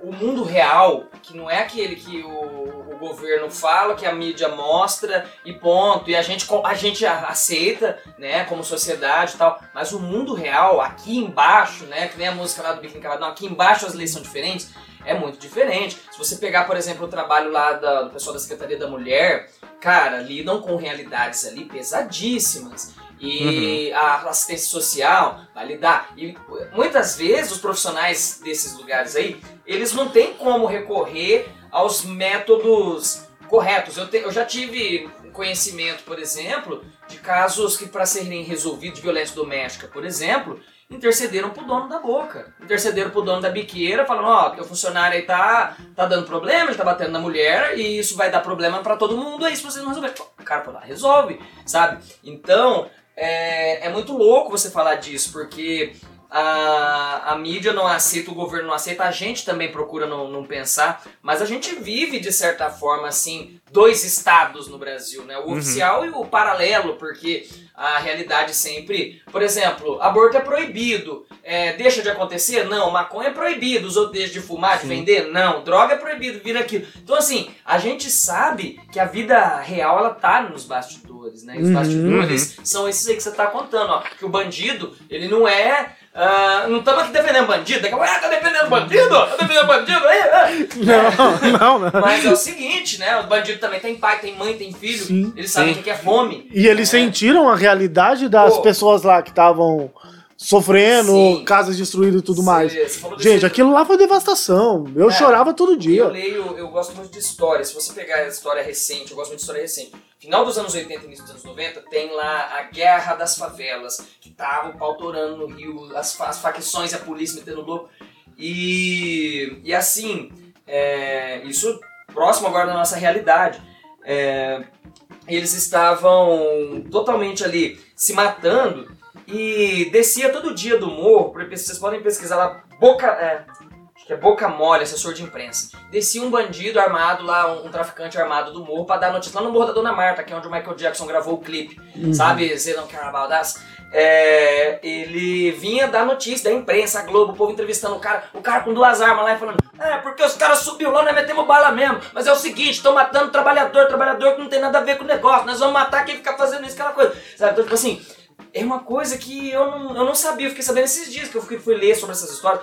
Como que o mundo real é pesado e a gente tá dentro dele, mas a gente olha pra TV, a gente olha pro discurso, não, sei, se- não, tô- não é falar mal da mídia do governo, a gente compra o status quo de uma maneira que Uhum. tão fácil, né? Que a Sim. gente também acaba acreditando, né? Às vezes a gente se sente trouxa, às vezes, de levar o mundo tão a sério, enquanto os outros tá lá, terra plana, sabe? Então, Não, e de certa forma, né, é vendido pra gente que existem pessoas boas e pessoas ruins. Só que se a gente olhar só assim, cara... é muito pouco. é. É, muito pouco. É muito superficial. Sabe que eu né? Pessoas boas e pessoas ruins. Não, mas é. a- às vezes a pessoa ela faz coisas ruins. Coisa- mas tem, E- tem Ah, sempre, mas- mas sempre uma história. O próprio Bolsonaro, ele vai fazer uma coisa boa, ele vai sair da presidência uma hora, entendeu? Então, assim, todo mundo tem um lado bom e um lado ruim, entendeu? Mas, mas, Todo mas ainda, eu acho que ainda tem uma terceira via. Eu acho que tem as pessoas com medo, Sim, Comigo. com medo. sabe? Então, tipo, tem as pessoas boas, tem as pessoas ruins e, E tem as as pessoas com com medo, medo. Exato. que é a maioria. Que é a maioria, é a massa. É a maioria. Sabe? É uma covardia sem tamanho, né? Como que, o que essas pessoas são covardes e, e colocam coisas na cabeça do povo, né? Sim. Meu, o povo é muito retardado também, desculpa falar, né? Tipo, você vê gente aí agora falando, não deixe seus filhos assistir Round 6. Cara, ninguém falou que é pra criança assistir aquela porra, cara. Absolutamente ninguém, né? Tá Tem lá, classificação etária e é isso. Ponto. Aí assim, aí as pessoas mesmo que defendem um Estado é, mínimo é, querem que o Estado interceda diretamente na sexualidade das pessoas. Quer dizer, É. quer Mas assim, isso, isso, isso tudo também eu vejo como causa do medo. é a causa sabe? do medo. É causa Ah, do sim, medo, Causa porque do a medo. galera aí tá. reflete o quê? Aí eu entro assim, a gente tá. Eu falei mal do Bolsonaro aqui e tudo, mas aí entra, a gente joga nas costas do PT também, que teve governo. É, educação, a, a- o povo Aham. também não tem noção do que. O povo não consegue interpretar, não né? consegue interpretar. Sei lá, você falou do, do exemplo do, Mas, da ó. série lá, né? É, tá lá aberto, qualquer um pode entrar e pode, pode assistir? Pode. Mas criança Só que tem que ter de- supervisionado. Claro. É. Ó, mas Ó, é, mas é igual Pra criança tem o- exceção pra criança, igual o YouTube, igual todas as plataformas que é pra criança, vai estar lá e vai ter todas É, as medidas de exatamente. segurança pra criança não ver coisa errada. Os pais se preocupam com isso? Não, aí quer cair os outros É que a culpa nunca é. As pessoas nunca assumem, né? A Não. responsabilidade. Não. Sempre quer colocar a culpa. Mas assim, mas é igual o Mano Brown falou no, na entrevista dele com o Lula. Ele falou o seguinte: você abriu a porta pra classe média ter dinheiro. A classe média teve dinheiro. A classe média começou a viajar. É igual o Paulo Guedes, né? aeroportos. Aí, ó, tá igual o Paulo Guedes A falou. Você, as pra empregadas indo pra Disney, tá aquela fanfarrice toda. Mas então, mas ele deu dinheiro pra galera. Galera que tem dinheiro, tem medo. E se tem medo, quer segurança. O Mano Brown falou isso pro Lula, lá na entrevista. Quem puder escutar, escuta. É lá o. Mas todo mundo Mano pode escutar mano. porque esse- é, é livre do Spotify. É, mas escute, É, escuta lá. no Spotify, tá Escuta lá no Spotify. Isso, Então, mas, é top, é mas top. gente, ó, ele falou isso. E isso é verdade. Sabe assim, muitas pessoas não fazem o que o Luan faz por medo. Por medo. Por medo. Tipo assim, eles não vão sair daqui de Apucarana e ir andando a pé ou Não vai pegar uma Ou- carona ou daqui ir pra daqui- Londrina, daqui pra Maringá, daqui Ou pra, acreditar Curitiba. em si mesmo, porque no fim das contas também se- Não, porque a, conecta a, a história que eu contei pra vocês de que eu ia namorar minha esposa. E Eu saía catando de carona até Londrina, eu saía catando a galera, enfiando meu carro e levando pra Londrina, sabe? Muita gente não pegava carona comigo por medo. Elas olhavam pra minha cara e falavam assim, cara, que esse tá Existe tá louco? É, eu assim. assim, É, que, que, que esse fez? nisso. Por que, que ele quer me dar carona? Teve até uma moça que me perguntou: por que você vai dar carona pra mim até Londrina sem querer nada em troca? Eu falei, assim, eu, eu falei pra ela, simplesmente porque eu tô indo. Cara, assim, Já tô indo, ué. é isso, é por isso que as pessoas pensam que essas coisas são impossíveis, porque elas pensam que todo mundo quer alguma coisa em troca. E quer mesmo, quer dar carona, quer uma conversa, quer um amigo. É. né? Mas as pessoas pensam sempre que é algo muito, muito pior. Minha avó sempre fala isso pra mim, é, vai nessa, um dia você vai, vão bater na tua cabeça, roubar teus órgãos, fazer coisas, sabe? Mas é... Se você não acreditar, aí vai ficar ainda mais difícil. Mas assim, o que eu posso dizer 100%, cara, assim, da minha vivência, o mundo tem mais gente boa do que ruim. Ah, eu não sei dizer assim, quantas pessoas ruins existem nesse mundo. Talvez existam poucas, esse pouco polui todo o restante. E existe É mais também- barulhento. é, e existe também, claro, hoje um mundo mais triste, muita depressão, ansiedade, né? Então, cara, ao mesmo tempo que a gente, que às vezes a gente sente certos alívios de olhar pra vida, de ver que, que a vida ainda né, tá pulsando, tem hora que você vai olhar falar, pô, a vida não, não dá mais nada, nada que faz sentido. Faz sim, cara, acredita em si mesmo, antes de mais nada, acredita naquilo que você quer. Por isso que eu falei, pergunta pra mim, ah, você recomenda todo mundo viajar desse jeito? Não, eu recomendo quem tiver o mesmo sonho a fazer isso. Agora, recomendo a todo mundo apostar na sua ideia maluca, apostar no seu sonho maluco, sabe? Apostar naquilo que todo mundo, não impo- é, a questão é você, não é ligar porque os outros falam, começa por aí, sabe? É você se ligar naquilo. Porque eu, por exemplo, vim. Eu estudei jornalismo e consegui trabalhar com jornalismo. Quando eu fui, até nisso as pessoas te- vão sempre, se você ligar. Quando eu escolhi estudar a faculdade de jornalismo, me falaram, pô, você é pobre, isso é um curso pra rico, porque rico que vai conseguir emprego lá, rapidinho, aquela coisa.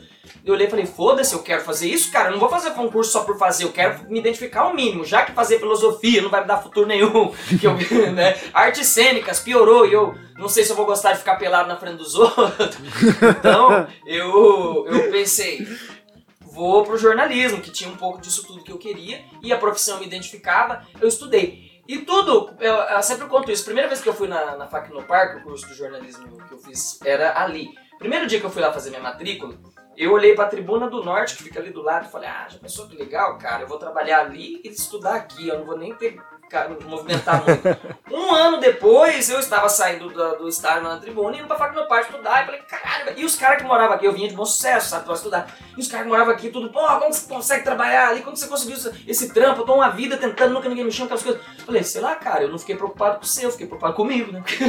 Às vezes a gente fica tão assim, pô, o cara tem a minha idade, mas o cara já tá com o carro zero, acabou de financiar o apartamento, tá postando foto lá no Nordeste, tá postando foto lá em Paris, e eu tô aqui, velho, tô trabalhando na facção aqui, não tô feliz, não tô me encontrando. Pô, mede a sua vida pelo aquilo que você quer. Se você tá na facção, é, por, por que, que você tá aí? Você quer estar lá ou não quer? A gente tem que fazer aquilo que a gente quer, cara. Eu conheci, por exemplo, é, médico, gente tinha tudo e largou tudo pra viver isso aí também, sabe? E não quer saber de mais nada.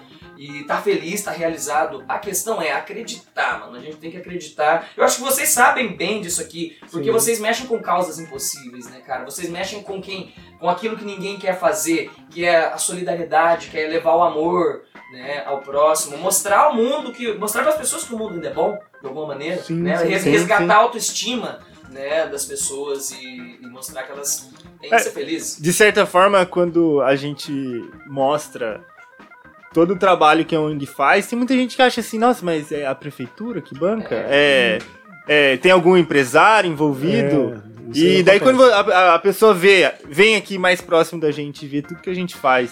E é tudo voluntariado, é tudo doação, é tudo gente da gente que faz pela gente. Ó, você, você olha mesmo assim, às vezes você, você precisa, sabe? Você precisa das coisas e você faz um post lá no, no Instagram e as coisas vão acontecendo, vão aparecendo. Igual, você tá aí do seu lado aí, ó. Você tá vendo? Ó, tem dois. Tem uma pilha de cobertor. Choveu esses dias, taquei lá num grupo, falei assim, gente, eu tô precisando de cobertor pra pessoa em situação de rua. Meu, já apareceu aí, ó. Então, Sabe? Então, tipo assim, é assim. Você sabe o que é legal? Sabe? É... É- é- você vê a bondade das pessoas e tem horas que você. E vocês devem se retorcer demais disso aí, que de vez em quando a pessoa que não tem nada a ver com a coisa social resolve fazer uma obra social. Faz live, fotografa, faz selfie, expõe. Pessoa que tá lá em situação. Pô, a pessoa tá desesperada, tá passando fome. Você vai lá e arruma comida pra ela e tirar foto da pessoa recebendo. Políticos fazem muito isso, mas não só político, tem gente que gosta. E eu- o que eu acho legal aqui no, no, no- no name é que eu não vejo esse estrelismo, não vejo essa intenção, eu vejo a intenção de ajudar o próximo e pronto. E de todos vocês, tanto que hoje acho a primeira vez que tô vindo aqui assim, e já nunca tinha se falado, e eu acompanho o trabalho de vocês aí, ó, pra caralho, mas se pra falar um nome pra mim, eu sei falar vários, mas eu não sei dizer quem, tipo, ah, porque ninguém fica aqui, ah, eu sou o bichão mesmo, e pá, e vou fazer isso e. E, e, é, e é essa a nossa, a nossa vontade. Que você não saiba quem é. Que você não conheça quem é o Não presidente. Sabe? Você não sabe o nome do presidente. Então, quando a gente faz reuniões aqui, e tipo assim, eu sou o presidente da ONG, eu falo assim: não existe Alex aqui. Existe só no name. Então, tudo que a gente faz é votado, é democrático E eu só dou um voto de Minerva, se empatar. o resto eu não decido quase nada. Sabe por quê? Por que, que eu quero isso? Porque uma hora eu já não vou estar mais aqui. Aí Esses meninos vão ter que assumir o, o trampo. E eu quero que eles assumam da mesma forma que esteja aqui. E sempre seja no name, sem nome e sem ninguém. É, e sem ninguém e todo mundo fazendo. Essa que é a ideia, sabe? Pô, cara, ele falou assim agora, você tá sabendo que você vai morrer, o que, que vai acontecer?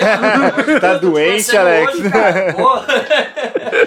Isso que é o legal do podcast, que ele registra né, a história, né? Isso aqui é um acervo, isso aqui. Tava conversando com ela agora há pouco, quando a gente vinha pra cá, que os livros estão cada vez mais desuso, né? E Uhum. cada vez menos escrito. Daí daqui a um tempo a humanidade vai entrar em colapso, morre todo mundo, aí a vida vai ressurgir, o planeta vai voltar. Aí vão encontrar daqui 10 mil anos, vão encontrar os smartphones, vão encontrar as coisas. E vão falar que foram os, os alienígenas que vieram pra Terra construir, sabe? Vão ver É. aqueles prédios lá em Camboriú, vão falar, nossa, só as pirâmides daquele tempo, né? Os alienígenas, com certeza foram os alienígenas, né? E, mas é importante, legal a gente registrar essa, essa, essa- essas coisas pra história, porque a história, meu, um dos meus filmes favoritos é Forrest Gump.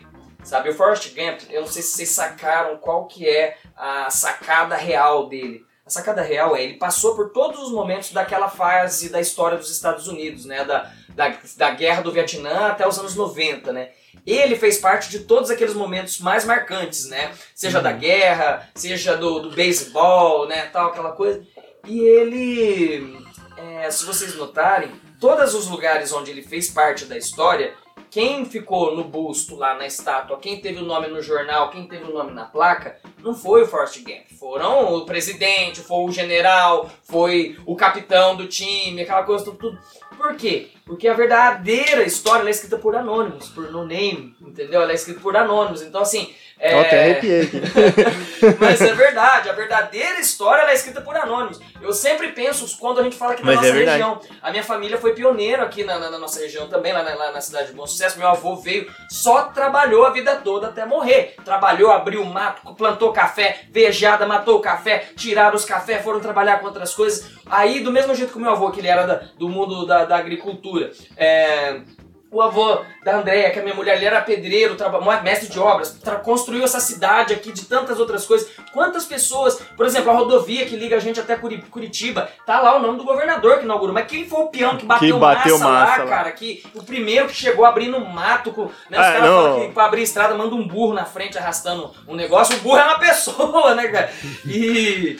E assim, então a história ela é escrita por quem não vai estar lá no, no- no jornal, por quem não Com tá na placa lá da obra. A história é escrita por anônimos, pelo seu Zé, pelo seu João, pelo seu Luiz, por nós, entendeu? Porque a história de verdade ela é uma fábula reinventada e é por isso que é legal, tipo, é muita essência, né?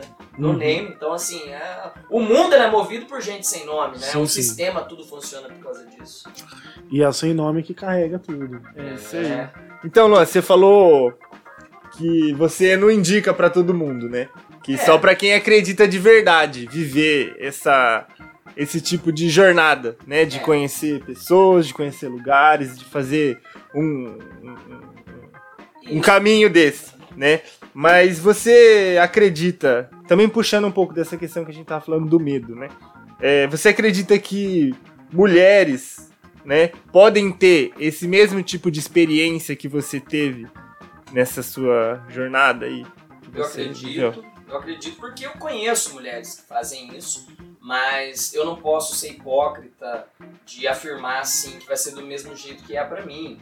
Né? É, do mesmo jeito que nós homens não podemos falar sobre aborto, porque nós não temos útero, a gente não pare, então a gente não manda no útero, não manda no corpo da mulher. Exatamente. E então isso significa falar no lugar de uma mulher, né? Até se tiver uma, uma feminista, uma militante do feminismo, ela deve concordar comigo. Eu não posso falar pelas mulheres, mas o que eu posso falar é pelo que eu conheço. Eu tenho uma amiga, por exemplo, inclusive recomendo a vocês, se quiserem olhar no Insta lá, é arroba Mina das Caronas. O nome dela é Luana, ela é negra, ela é mulher, batalhadora, viajou sozinha, desse mesmo tanto que eu já viajei, essa rota que eu percorri, ela já fez também, que é os estados do Brasil, Colômbia, Peru, Bolívia, Paraguai, Argentina, é, Chile. A, a Luana também fez esse mesmo trajeto do mesmo jeito que eu, sozinha, mas ela fez, sabe? E o que eu conheço a, de viajantes, tem um monte na internet se você for procurar na- na- no Insta, no Face, no YouTube. que fazem isso, é possível, mas é diferente. Porque eu, por exemplo, eu pegava carona sem aquela preocupação de que eu poderia, por exemplo, estar vulnerável ali só por eu, pelo meu sexo, só porque eu sou. Né, uma mulher, ela já tá vulnerável por isso. Você vai entrar na cabine de um caminhão, né? Sendo mulher. É, como que você vai ficar segura 100%? Então é difícil. Então, assim, eu recomendo a cada um fazer a própria reflexão, porque eu, aí depende muito daquilo de você. É impossível? Não é. Eu conheço gente que prova que não é impossível, mas tem certos riscos ali, como tem o risco pra mim também. Agora, quando a gente. É muito injusto essa sociedade entre homens, essa divisão entre homens e mulheres, no sentido de que. Para um homem ele não é vítima só porque ele é homem. Agora a mulher ela já tá em risco só por ser mulher. Ou que é o ideal que eu posso dizer pra vocês mesmo, viajar de casal ou em dupla é muito bom porque ah, você consegue ter uma garantia ali, você não tá sozinho, né? E também é mais seguro, você também, até mesmo às vezes outras pessoas vão te dar mais credibilidade. Casal sempre tem mais credibilidade pra pegar carona, por exemplo, tudo. Mas assim, em dupla, tipo, vai em duas amigas ou um amigo um amigo, isso já muda bastante. Os caras que você mais vai encontrar fora do Brasil, aqui na, no- fora de outro país que você vai encontrar aqui no Brasil viajando, são argentinos. Eles têm uma cultura de mochilar demais. Pra eles é super normal pegar carona. Carona pra Pra- eles é. Muitas meninas, eu conheci muita mulher, conheço. É, eu, já te- eu já ouvi que é, você quer é, experimentar viajar de carona, começa na Argentina. Começa na Argentina, ótimo, é uma, uma boa recomendação. A Argentina é, também tem tipo, uma certa, certas localidades com violência, mas já violento mesmo é o Brasil. Mas a Argentina tem uma cultura de viagem muito maior. E inclusive esse povo que você vê nos semáforos fazendo malabares, essas coisas são tudo viajante. É tudo mochileiro roots. Vocês não sabem assim, muitas vezes, da onde essa pessoa tá vindo, quanto bagagem ela tem. Eu já conheci gente aí no semáforo chegando do México. O cara que veio fazendo malabares lá do México até chegar aqui no Brasil, indo pro Uruguai, sempre sem rumo. Conheço pessoas que estão há 20, 30 anos fazendo uma viagem de volta ao mundo. Conheço gente que morreu viajando, sabe? Morreu assim, seguiu até o final da vida. Seguiu até o final da vida numa vida nômade. E conheço gente que é tipo meio pardal igual eu, vai, mas volta, depois fica um tempo, vai de novo, vai, volta e vai seguindo a vida assim. Mas, mano, vale a pena demais acreditar naquilo que você realmente chama, por mais louco que seja. Porque eu também cheguei um dia a pensar que isso era impossível, isso não ia rolar, e que eu tava sendo, como minha mãe dizia, né? Tava sendo pobre com mania de rico. E não é. Ah, antes você era solteiro. É. Agora você é casado. Isso. Qual que é o futuro disso, das suas viagens junto com a senhora, sua esposa? Ah, a gente tem um combinado que é o seguinte: se não quiser ir na ruteza, vai de avião, fica no hotel, vou de bike, vou pedalando. A gente se entende, sabe? Até fala, falo isso, que eu sou mochila, ela é a mala de rodinha, sabe? Ela, ela é a que arrasta a mala de rodinha. É, é até engraçado isso, né? Porque você olhar pra mim e falar, pô, Lana é uma mulher mais louca que ele, viajando. Não, é super normal, gente. Ela é uma pessoa super normal. Ela não curte dormir no chão, barraca, essas coisas. A gente tem até muitos conflitos por conta disso, por causa da minha ruteza. Ela é uma pessoa assim. eu já falo enjoada porque, pra mim, qualquer coisa além de um chão pra dormir, você já tá querendo luxo demais, sabe? sabe? Então eu sou meio radical com as coisas. Eu chamo pra andar de bike, por exemplo. Pô, não dá pra ir pra Argentina, né, cara? Mas eu gostaria. Mas tudo isso aí a gente.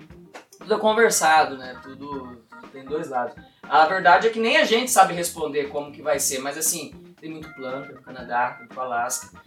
Ela sabe bem do plano que eu tenho muito antes disso, de, de tudo, né? De ir até a Terra do Fogo. Por isso que ia começar sendo aquilo. Até a Terra do Fogo. A Terra do Fogo fica, é o extremo sul da América do Sul. Subir tudo por terra até chegar no Alasca. Quase chegar lá onde o Supertramp morreu, sabe? É a primeira parte de uma viagem de volta ao mundo. Esse é o meu sonho. Esse é o que eu pretendo, assim, trabalhar para os próximos anos. Só que claro que a vida vai, vindo, vai ganhando capítulos que a gente não espera, né? Mas tudo o que a gente deixa agregar na vida, eu sempre falo que a gente, eu, eu vejo todo mundo como um mochileiro, sabe? Daí você começa a sua vida com a mochila vazia. E aí tem hora que você enche a mochila, tem hora que você esvazia, aí você tem que tirar dela só aquilo que você não vai precisar. E viajando você faz muito esse exercício, sabe? Tem hora que você tem que se livrar de uma coisa que é supérflua. Por exemplo, eu tava voltando de Machu Picchu, lá do Vale Sagrado do Zinca, com uma porrada de pedra, velho. Porque tem muito ouro, ouro postiço, ouro de touro, né, que o pessoal fala, diamante. E eu nem sei, mas eu me apaixonei por aquelas pedras, falei, pedra de Machu Picchu, é pedra do Zinca. Vou levar, vou fazer alguma coisa, uma hora eu preciso, né? Acumuladores, mochileiros, né? e aí, é, eu sempre digo que a vida é isso, você tem que liberar espaço daquilo que só vai fazer peso, mas não vai contar muita coisa, para colocar lá dentro só aquilo que você precisa para continuar seguindo a sua viagem. Então é, é muito doido. Hoje, tipo assim, eu digo que sempre quando eu volto pra, pra sociedade, eu tô fazendo uma imersão na sociedade pra depois ir viajar, porque a, a verdadeira vida é a viagem, sabe? Mas a vida toda é uma, uma viagem por si. Agora, se você perguntar exatamente na prática o que significa os futuros planos aí pra nós, eu não vou saber responder, né? Aqui existe muita coisa pra ser negociada, entendeu? É, eu não, não tenho condições de conseguir um motorhome de um ônibus com banheiro quente, ar-condicionado, essas coisas para poder atender certas necessidades, sabe? E assim, tem gente que não acha tudo dormir numa rede, eu amo, amo, amo dormir numa rede, sabe? Mas assim, é, tudo na vida é, tem que ter amor, né? Então, eu até acho saudável às vezes estar com alguém que é diferente de mim, que daí também eu não. Se deixar eu cada vez sou. Pô, eu passei quase 10 dias bebendo água do rio, água suja do rio lá na Amazônia, cara, porque era a única água que eu tinha pra beber, na viagem de barco a 10 km por hora, sabe? Então, assim, eu sou extremo mesmo e não ligo, não- sabe? Eu acho legal. Mas também considero importante certos é, pontos de vista e preocupações, como saúde, que é uma que eu nunca me preocupei, por exemplo, sabe? Então é legal você ter esse negócio, você é um cara casado, você sabe, né? Ter essa, esse negócio de dividir a vida. Tem as buchas? Tem, pra caralho, mas também acho que compensa muito mais o lado, o lado positivo, né? Sim. Pra marcar um golaço aqui, né? Daqui a pouco eu tô só eu e ela, né, velho? Aqui agora é só sorriso também. Mas assim, é isso. Inclusive ela, é, a gente se conheceu depois que eu voltei da- da viagem, ela também acompanhou algumas coisas da minha viagem, gosta pra caralho. Assim, foi pra Superagui comigo no ano Aí, passado, ó. você não tava, que a gente tava falando Superagui. Ela foi pra Superagui comigo, curtiu pra caramba, só ficou puta porque eu não acordava cedo pra ver o sol nascendo, mas porra, tava de férias, eu queria dormir, mano. Queria dormir, tomar cataia, vocês tomaram cataia, ela veio Eu tomei, delícia. Tomei. Delícia, meu. Delícia. É uma pinga de gente muito louco, velho. Nossa, fiz ela torcer o pé, ela ficou doida. Ela não queria tomar cataia, tomou o que era? Pinga com mel, um negócio com mel. Era um negócio de mel lá, uma cachaça com jambu, umbu, sei lá. Mas era bom. E, cara, fandango, caiçara lá rolando Bom solto. demais, aí, super água é incrível. Super aguinha é top. Aquela cataia deixa. O negócio da cataia é que ela não te derruba, ela te ergue, né? Você fica doidão. Mas assim, cara, gosto de vez em quando tomar uma cerveja, curtir também, assim, a vida. A gente tem que. Não pode ser hipócrita, né, cara? A gente tem que dedicar muito tempo. E é isso que eu tenho, que eu aprendi muito a partir desse ano, que eu tô. É recente que a gente tá é, casado. E então tô aprendendo um pouco desse outro lado, até mesmo pra saber o que eu quero realmente também, assim, é, da vida nesse sentido de confortos e de não conforto. Tudo tem dois lados, né? Então eu diria hoje assim que a única coisa que eu não tinha feito na minha vida era me casar, né? Então acho que isso é necessário também naquele, nessa, nessa altura da vida. Ah, eu, eu tenho uma, uma frase que eu falo pra minha esposa direto, que, assim, que a vida a dois ela é sempre melhor. Sabe, eu, eu gosto de estar casado. Então eu gosto também de dessa coisa de dividir e tudo mais.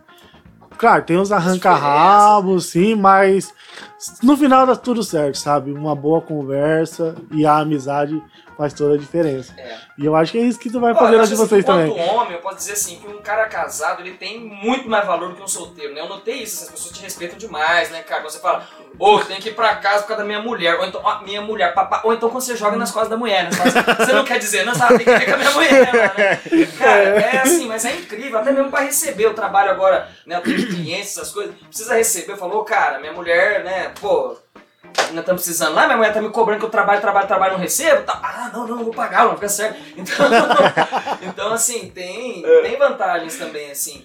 E eu passei muito tempo viajando, vendo essas formas de vida assim. A nossa sociedade, ela é uma sociedade que valoriza demais a instituição família, sabe? Por mais que muitos cidadãos de bem traiam e façam coisas horríveis ali atrás da mela, sabe? A Renata Borges, é, um abraço pra ela, que é minha amiga também, ela sabe disso também, né, Rê?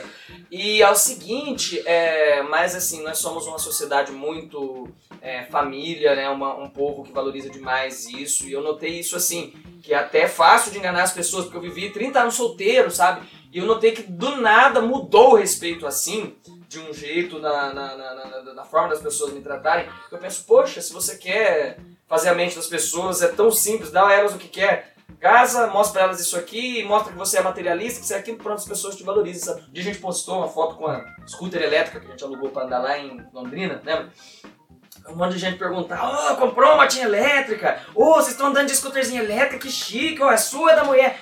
Aí eu falei, pô, não, nem era nossa, só tirar uma foto, né? Só dando um rolezinho. tipo, como nós somos uma sociedade assim, visual, né? Sim, Sim, sim. de, de, de coisas assim que a gente nem tem alcance e quer, e sei lá.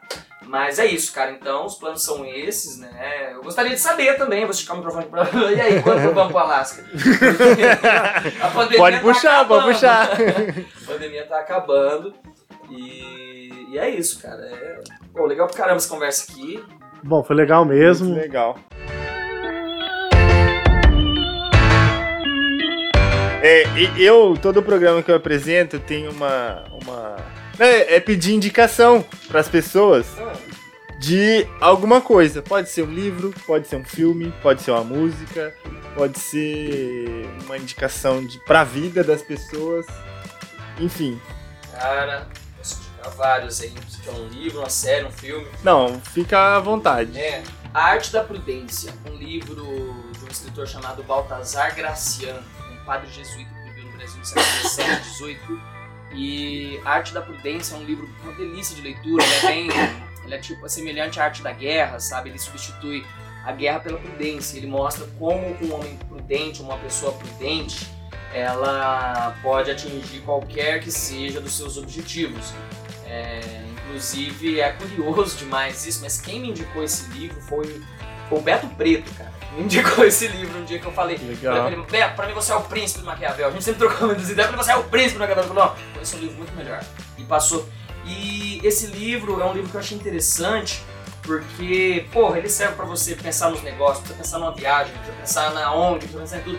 E ele é uma, uma leitura bem rápida, sabe assim? Então, a arte da prudência é assim que eu deixaria pra vocês hoje aqui de recomendação. E séries, querem falar coisa de viagens? Querem, Ah, assim, livre, livre, livre. livre, livre. Livre como você nas suas viagens. É, Não, é bom Assim. assim. seu podcast, mano, também. podemos É, assim, toda exatamente. quarta-feira, às 19 horas, ao vivo pelo YouTube, eu tô lá com meu amigo Luciano Ross. É, Startcast, antes tarde do que nunca, é o nome do, do nosso podcast. É, também chama o pessoal pra me seguir lá, né? Arroba Luan Brasileiro no Instagram. Twitter, você também vai me seguir lá, hein, Alex? Eu segui. Twitter, Twitter, né? Twister, Twister é aquela O barulha brinquedinho. Assim, como só Não, pra mim Twister é aquele brinquedinho assim, que uma das corzinhas. Uma motinha, é, uma moto 250. Tem uma motinha. Isso, Ah, verdade, mas, tem a assim, motinha E no YouTube também, meu canal no YouTube lá, Luan Brasileiro. É, tem alguns materiaizinhos lá também, até que eu tenho um númerozinho lá. Mas é, é isso, pessoal. E de recomendação aí, vou deixar o meu podcast, que é bacana também. Um dia quero, a gente tá combinando também pra estar falando lá da ONG, pra Ah, vocês lá. legal, legal. E, poxa, se for pra falar de mais livros, de mais filmes aqui, podemos ir longe, mas quero deixar a arte da prudência aí.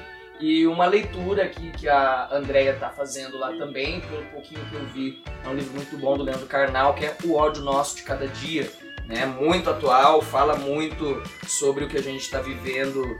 é, E assim, essa cultura do ódio também, né? Estamos fechando aqui, mas queria até dizer para vocês, vocês devem estar falando do Facebook, né? Essa mídia escrota e decadente, mas que ainda segue em alta.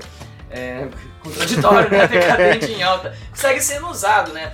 Mas é, a gente vê muito esse comportamento das pessoas que é mais fácil elas manifestarem é, aquilo que elas não gostam do que aquilo que elas gostam. Eu noto assim, eu tenho gente dos dois lados, porque assim, vamos falar, hoje no Brasil só existe o petista e o bolsonarista. Claro, existe vida inteligente além disso, mas elas não estão no Facebook! Entendeu? Né? Existe vida inteligente além da briga Bolsonaro e Lula, mas é, as pessoas estão ali e eu percebo assim que a impressão que eu sinto é que a maior parte dos bolsonaristas procuram seguir os deputados, os senadores, os governantes Uhum. petistas e ficar xingando e dando haha na publicação do cara. E o- uma boa parte também desses dos lulistas, dos radicais, porque esses radicalismo dos dois lados, seguem o lado oposto e fica lá xingando os caras. E eu olho pra aquilo e falo, mano, se eu não gosto de uma pessoa, eu não adiciono ela, não aceito, não deixo me seguir, não comento, se né? É assim, mas é aquela questão do ódio. Então, assim, o ódio nosso de cada dia, do carnal, é uma leitura deliciosa. É, ela nem sabendo que eu já tinha lido um pouquinho, mas é top. E, pô, vamos amar mais também, né, gente? Porque tá foda. Descobriram o cara da capivara, você viu? Né? Ah, descobri. Descobriram. lá, porra, que absurdo. E é isso, gente. Bacana mesmo dessa conversa aqui com vocês. Espero ser um, um primeiro contato aí pra gente desenvolver, que vocês contem comigo aí nas ações Oh, aí de vocês também. com certeza. Quem puder estiver somando, o podcast tá lá à disposição também. E e é muito bacana mesmo. Eu acabei entendendo ao vivo, ao vivo aqui, né, durante a conversa, o porquê do No Name e tem tudo a ver com o Forrest Gump. Então vamos recomendar Forrest Gump também, pra quem não Pronto, assistiu. Melhor trilha sonora do, do cinema do mundo, Cara, cara. é verdade. Não eu, é? eu escuto a trilha sonora no. Spotify. É digito- ele só é, eu ela. faço isso, né? eu digito a trilha sonora pro Forrest Gump, cara, só musicão. Não, agora eu vou, agora eu vou só querer. musicão. A única coisa seguir que ficou- essa indicação e assim, eu o Forrest vou. Gump me trouxe uma coisa que sempre que eu escuto o Creedence, eu imagino já uns helicópteros atirando nos sabe? cara? Porque eternizou a guerra do Vietnã com as músicas do Creedence, né? Mas, cara, é maravilhoso. Forrest Gump é também fica aí. Dica, não continua falando, hein? Vocês Vai, Alex, falar, não faz as suas indicações então. Bom, eu vou indicar uma coisa que não tem. Cara, escuta um podcast que é uma novela, se chama Passageiro. Não, Passageiro não. É, como que é o nome? Deixa eu achar. Paciente. Paciente, Paciente Ah, 63. legal. Paciente, minha legal. Jorge. Cara, que negócio Eu bacana. comecei a ouvir, não terminei ainda. Vai lá, escuta no Spotify, é muito bom. E é só O isso. segundo amigo que tá me falando, escutei o primeiro episódio, não gostei. Vou falar a verdade, eu escutei o primeiro episódio, não gostei, mas já é o segundo cara que tá me recomendando pra caralho esse- essa história aí. Eu não curti muito. A gente assistiu um filme do seu Jorge, como é a Irmandade, porra! Tem um negócio do seu Jorge lá do. Acho é na Netflix, né? Que tem. Aham. Ah, é uma, é uma série, É né? uma série, né? É uma Irmandade, a história do PCC, eu acho, do Comando Vermelho, não sei. É, também não. Mas ele foi bom ali, mas o primeiro episódio eu não. não- mas eu vou escutar mais, eu vou seguir só É, aqui, não, é, é porque são episódios curtinhos também. São, né? são curtinhos. Em uma hora Quem você escuta ele inteiro. também É. essa, essa série foi o Eric Carvalho, lá da, da Rádio 98. Ele me passou. É, essa- na verdade ele que falou pra eu escutar. É, o Eric está influenciando muito, muitas Não, a, a gente Não, ficou. A gente tem um grupo lá e a gente ficou discutindo as coisas do, do episódio um tempão, velho. Aham. Então, é muito bom, muito Vou, bom. vou, vou dar mais Vou atenção pra ela de novo. É, então eu vou fazer a indicação de um podcast que chama Noites Gregas, que é muito bom, é um professor da, acho que da UFRJ, que conta as histórias mitológicas. E ele conta de uma forma simples, assim, tranquila, e vai explicando, sabe? Tem, tem um episódio que ele conta, explica a, a diferença do, do- da mitologia grega pra mitologia romana, as confusões, as trocas de nomes. E ele vai contando, tipo, ah, tem a história de Zeus, Zeus, ah, por que que Zeus, de onde que Zeus veio e tudo mais. O relacionamento que ele tinha com a... Era, Hera, é, é indiferente, mas é, é isso aí, entendeu? Legal. Mas é muito bacana. Tem outra indicação que eu quero fazer, é de um canal do YouTube de um pessoal que viaja de bike, que é Coragem na Bagagem. Ah, muito conheço, sigo eles desde Muito quando bom. um seguidor. bom. cara. Muito bom, adoro, adoro os Quando eu dois. comecei a viajar, eles estavam começando também, eles não pararam. Por isso que eu tô falando. Acho que eles estão. Eles estão, acho que em São Paulo agora. Eles, Aham. eles tavam- acho que eles estavam lá no Nordeste. Você, um você falou desse seu podcast aí, então eu vou indicar mais um também, um podcast muito bom. É o melhor de todos que eu já vi até agora, que é o Geo Pizza. Meu, esse podcast é muito, muito, muito, muito bom.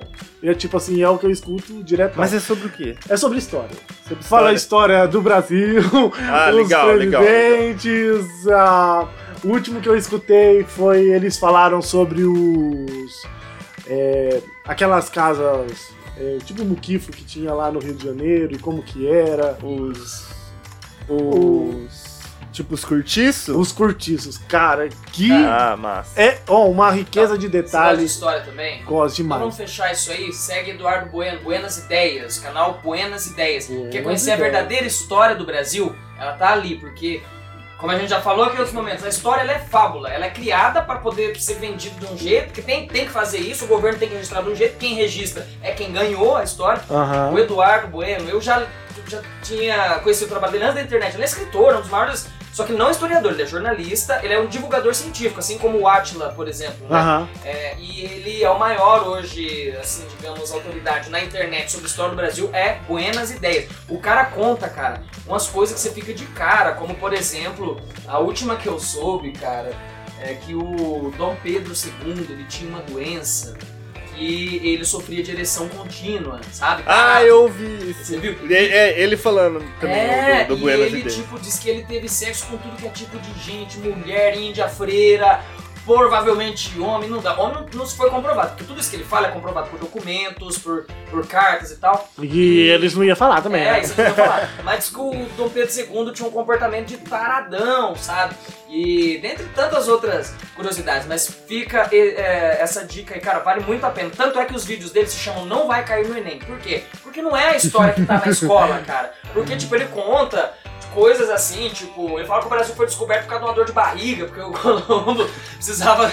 E é verdade, sabe? Porque, por exemplo, o Brasil, não, a história do descobrimento dele mesmo, foi que ficou lá 22 de abril de 1500 e tal, foi contado daquele jeito. Só que dois anos antes já tinha passado um barco aqui e ficou um cara ali em Cananéia, perto de Superagui. O Brasil, o primeiro homem branco que viveu no Brasil, comprovadamente, se chama Bacharel de Cananéia. Ele vivia ali na Ilha do Cardoso, próximo à Ilha do Superagui. Eu colocar as coisas se amarrem, aí tá fechando bonito esse programa. o cara viveu lá. Procura no canal do Eduardo Bueno, Alex. Procura, pelo amor de Deus, cara. eu Por vou- favor, eu procura lá, cara. É tudo pra mim. Não, sei lá. história, história pra mim é tudo. É, eu amo história. Bacharel. Precisamos fazer mais um programa Ó. sobre, algo- sobre história. A gente fez sobre história de Apucarana, mas estamos precisando fazer outro Show, sobre. cara, eu amo história. Acho que Bom. aquilo. Você assiste o Bacharel de Canané, você vai ver que ele ficava pertinho do Superagui, mano. Pode deixar. Segue aí. Pra finalizar, a gente não pode esquecer de agradecer o Luan por ter vindo aqui hoje, conversado com a gente, contou essas histórias aí. Imagino que ele tem mais um milhão de histórias aí pra contar. Eu, eu acho que talvez ele deve contar mais histórias no podcast dele, né? Startcast, Startcast. né? Sigam lá também, muito bacana. E é isso, né? Vamos finalizar, né? Se você gostou do nosso papo, né? É, Siga a gente nas redes sociais, né? Instituto No Name. Se você tiver alguma indicação de algum tema pra gente gravar aqui também, estamos sempre de portas abertas. É, Mande mensagem pra gente nas redes sociais, encontrando a gente como Instituto No Name. Se você quiser, pode mandar mensagem pra gente no WhatsApp, que é 043 99964 1776. E se você quer apoiar o nosso papo, você pode fazer uma doação do Instituto No Name é, através do PicPay, só procurar arroba Instituto No Name. Você também pode fazer um Pix, né? Faz um Pix pra gente aí. É, a chave é o nosso CNPJ, que é 27 é, 5804 10 mil contra 05. E para mais informações você pode acessar o nosso site, que é www.noname.org.br. Isso aí. Isso aí. Só temos É que aí. agradecer, né? Foi uma conversa muito bacana, muito gostosa. Obrigado, Luan. Obrigado, Guilherme, por me convidar. É isso aí. E é isso aí. Eu que agradeço vocês aí, gente. Um, pô, deixar um grande abraço aqui pra cada um e pra cada uma que faz parte aqui da No Name, né? Acompanha muito tempo aí já o trabalho de vocês. E, pô, fico feliz vocês terem achado que valia uma conversa aqui comigo, com né? certeza. Porque eu tô sempre à disposição ali quando vocês precisarem, quando não precisar, entendeu? Pode chamar, encher o saco. Vocês são bem-vindos, sabe? Quem não é bem-vindo, é, pode chamar também, se eu quiser não respondo. E é o seguinte, é, fechando aqui também, que eu vou lançar em breve o livro contando mais dessas histórias aí, né? Um livro reportagem, ainda tá. é, não defini o nome ainda, só falta isso aí, falta uma editora que aceita o projeto, ou falta o dinheiro que banca pra publicar. Porque é o seguinte, eu não quero publicar um livro que fica caro, eu quero que seja assim 10 anos, 15 anos, uma coisa que fique super acessível. Mas até agora eu não consegui. Como as coisas têm subido, eu não sei se vai conseguir nessa parte. Mas eu quero conseguir o mais democrático possível, conseguir levantar alguma coisa nisso. Porque são é, histórias que eu, eu acredito que as pessoas queiram conhecer e que pode se motivar, ajudar em alguma coisa. É o primeiro livro que eu vou lançar. E quero viajar mais, quero fazer as coisas, quero conversar mais com vocês. E é isso, gente. Obrigadão mesmo. Parabéns pelo trabalho. É, o estúdio aqui é muito top. Eu tava recomendando pra eles aqui, pessoal, começar a meter uns vídeos aqui também. Mas também gosto que é gravado, porque dá pra errar e editar desse lado, É, né? tem. E, pô, satisfação imensa. Brigadão mesmo aí por tudo aí, essa, esse bate-papo. Ó, melhor entrevista que eu já dei, hein? Ah, que bom. já dei um monte de entrevista também, sabe? Mas é que, pô, acho que a gente soltou falando legal. né? Não, foi muito bom, mano. Foi, Foi muito foi bom. gostoso demais. E se quiser voltar a falar algum outro tema, só Estamos aí. falava, só eu quero participar de novo lá, só vem. Fechou, cara. É assim que funciona, é assim que Assim, funciona aqui. Sem frescura. Roots também, é. O podcast total, cara. É, É isso é aí. isso aí. Tá, né? Então, quero agradecer, né, a participação do Alex aí, foi convidado hoje comigo, do Luan, E obrigado, gente, que tá ouvindo até agora aí a gente falar um monte de besteira, mas também tem. Nossa, eu emocionei em alguns momentos aqui do nosso papo hoje. Foi, foi gostoso. Ah, Foi gostoso? sim, gostei. Foi gostoso pra você, Alex? Foi gostoso pra mim. Vocês também. Vou ligar amanhã, no dia seguinte. Com certeza. Com certeza. Ah, Isso aí, pessoal. valeu. Valeu.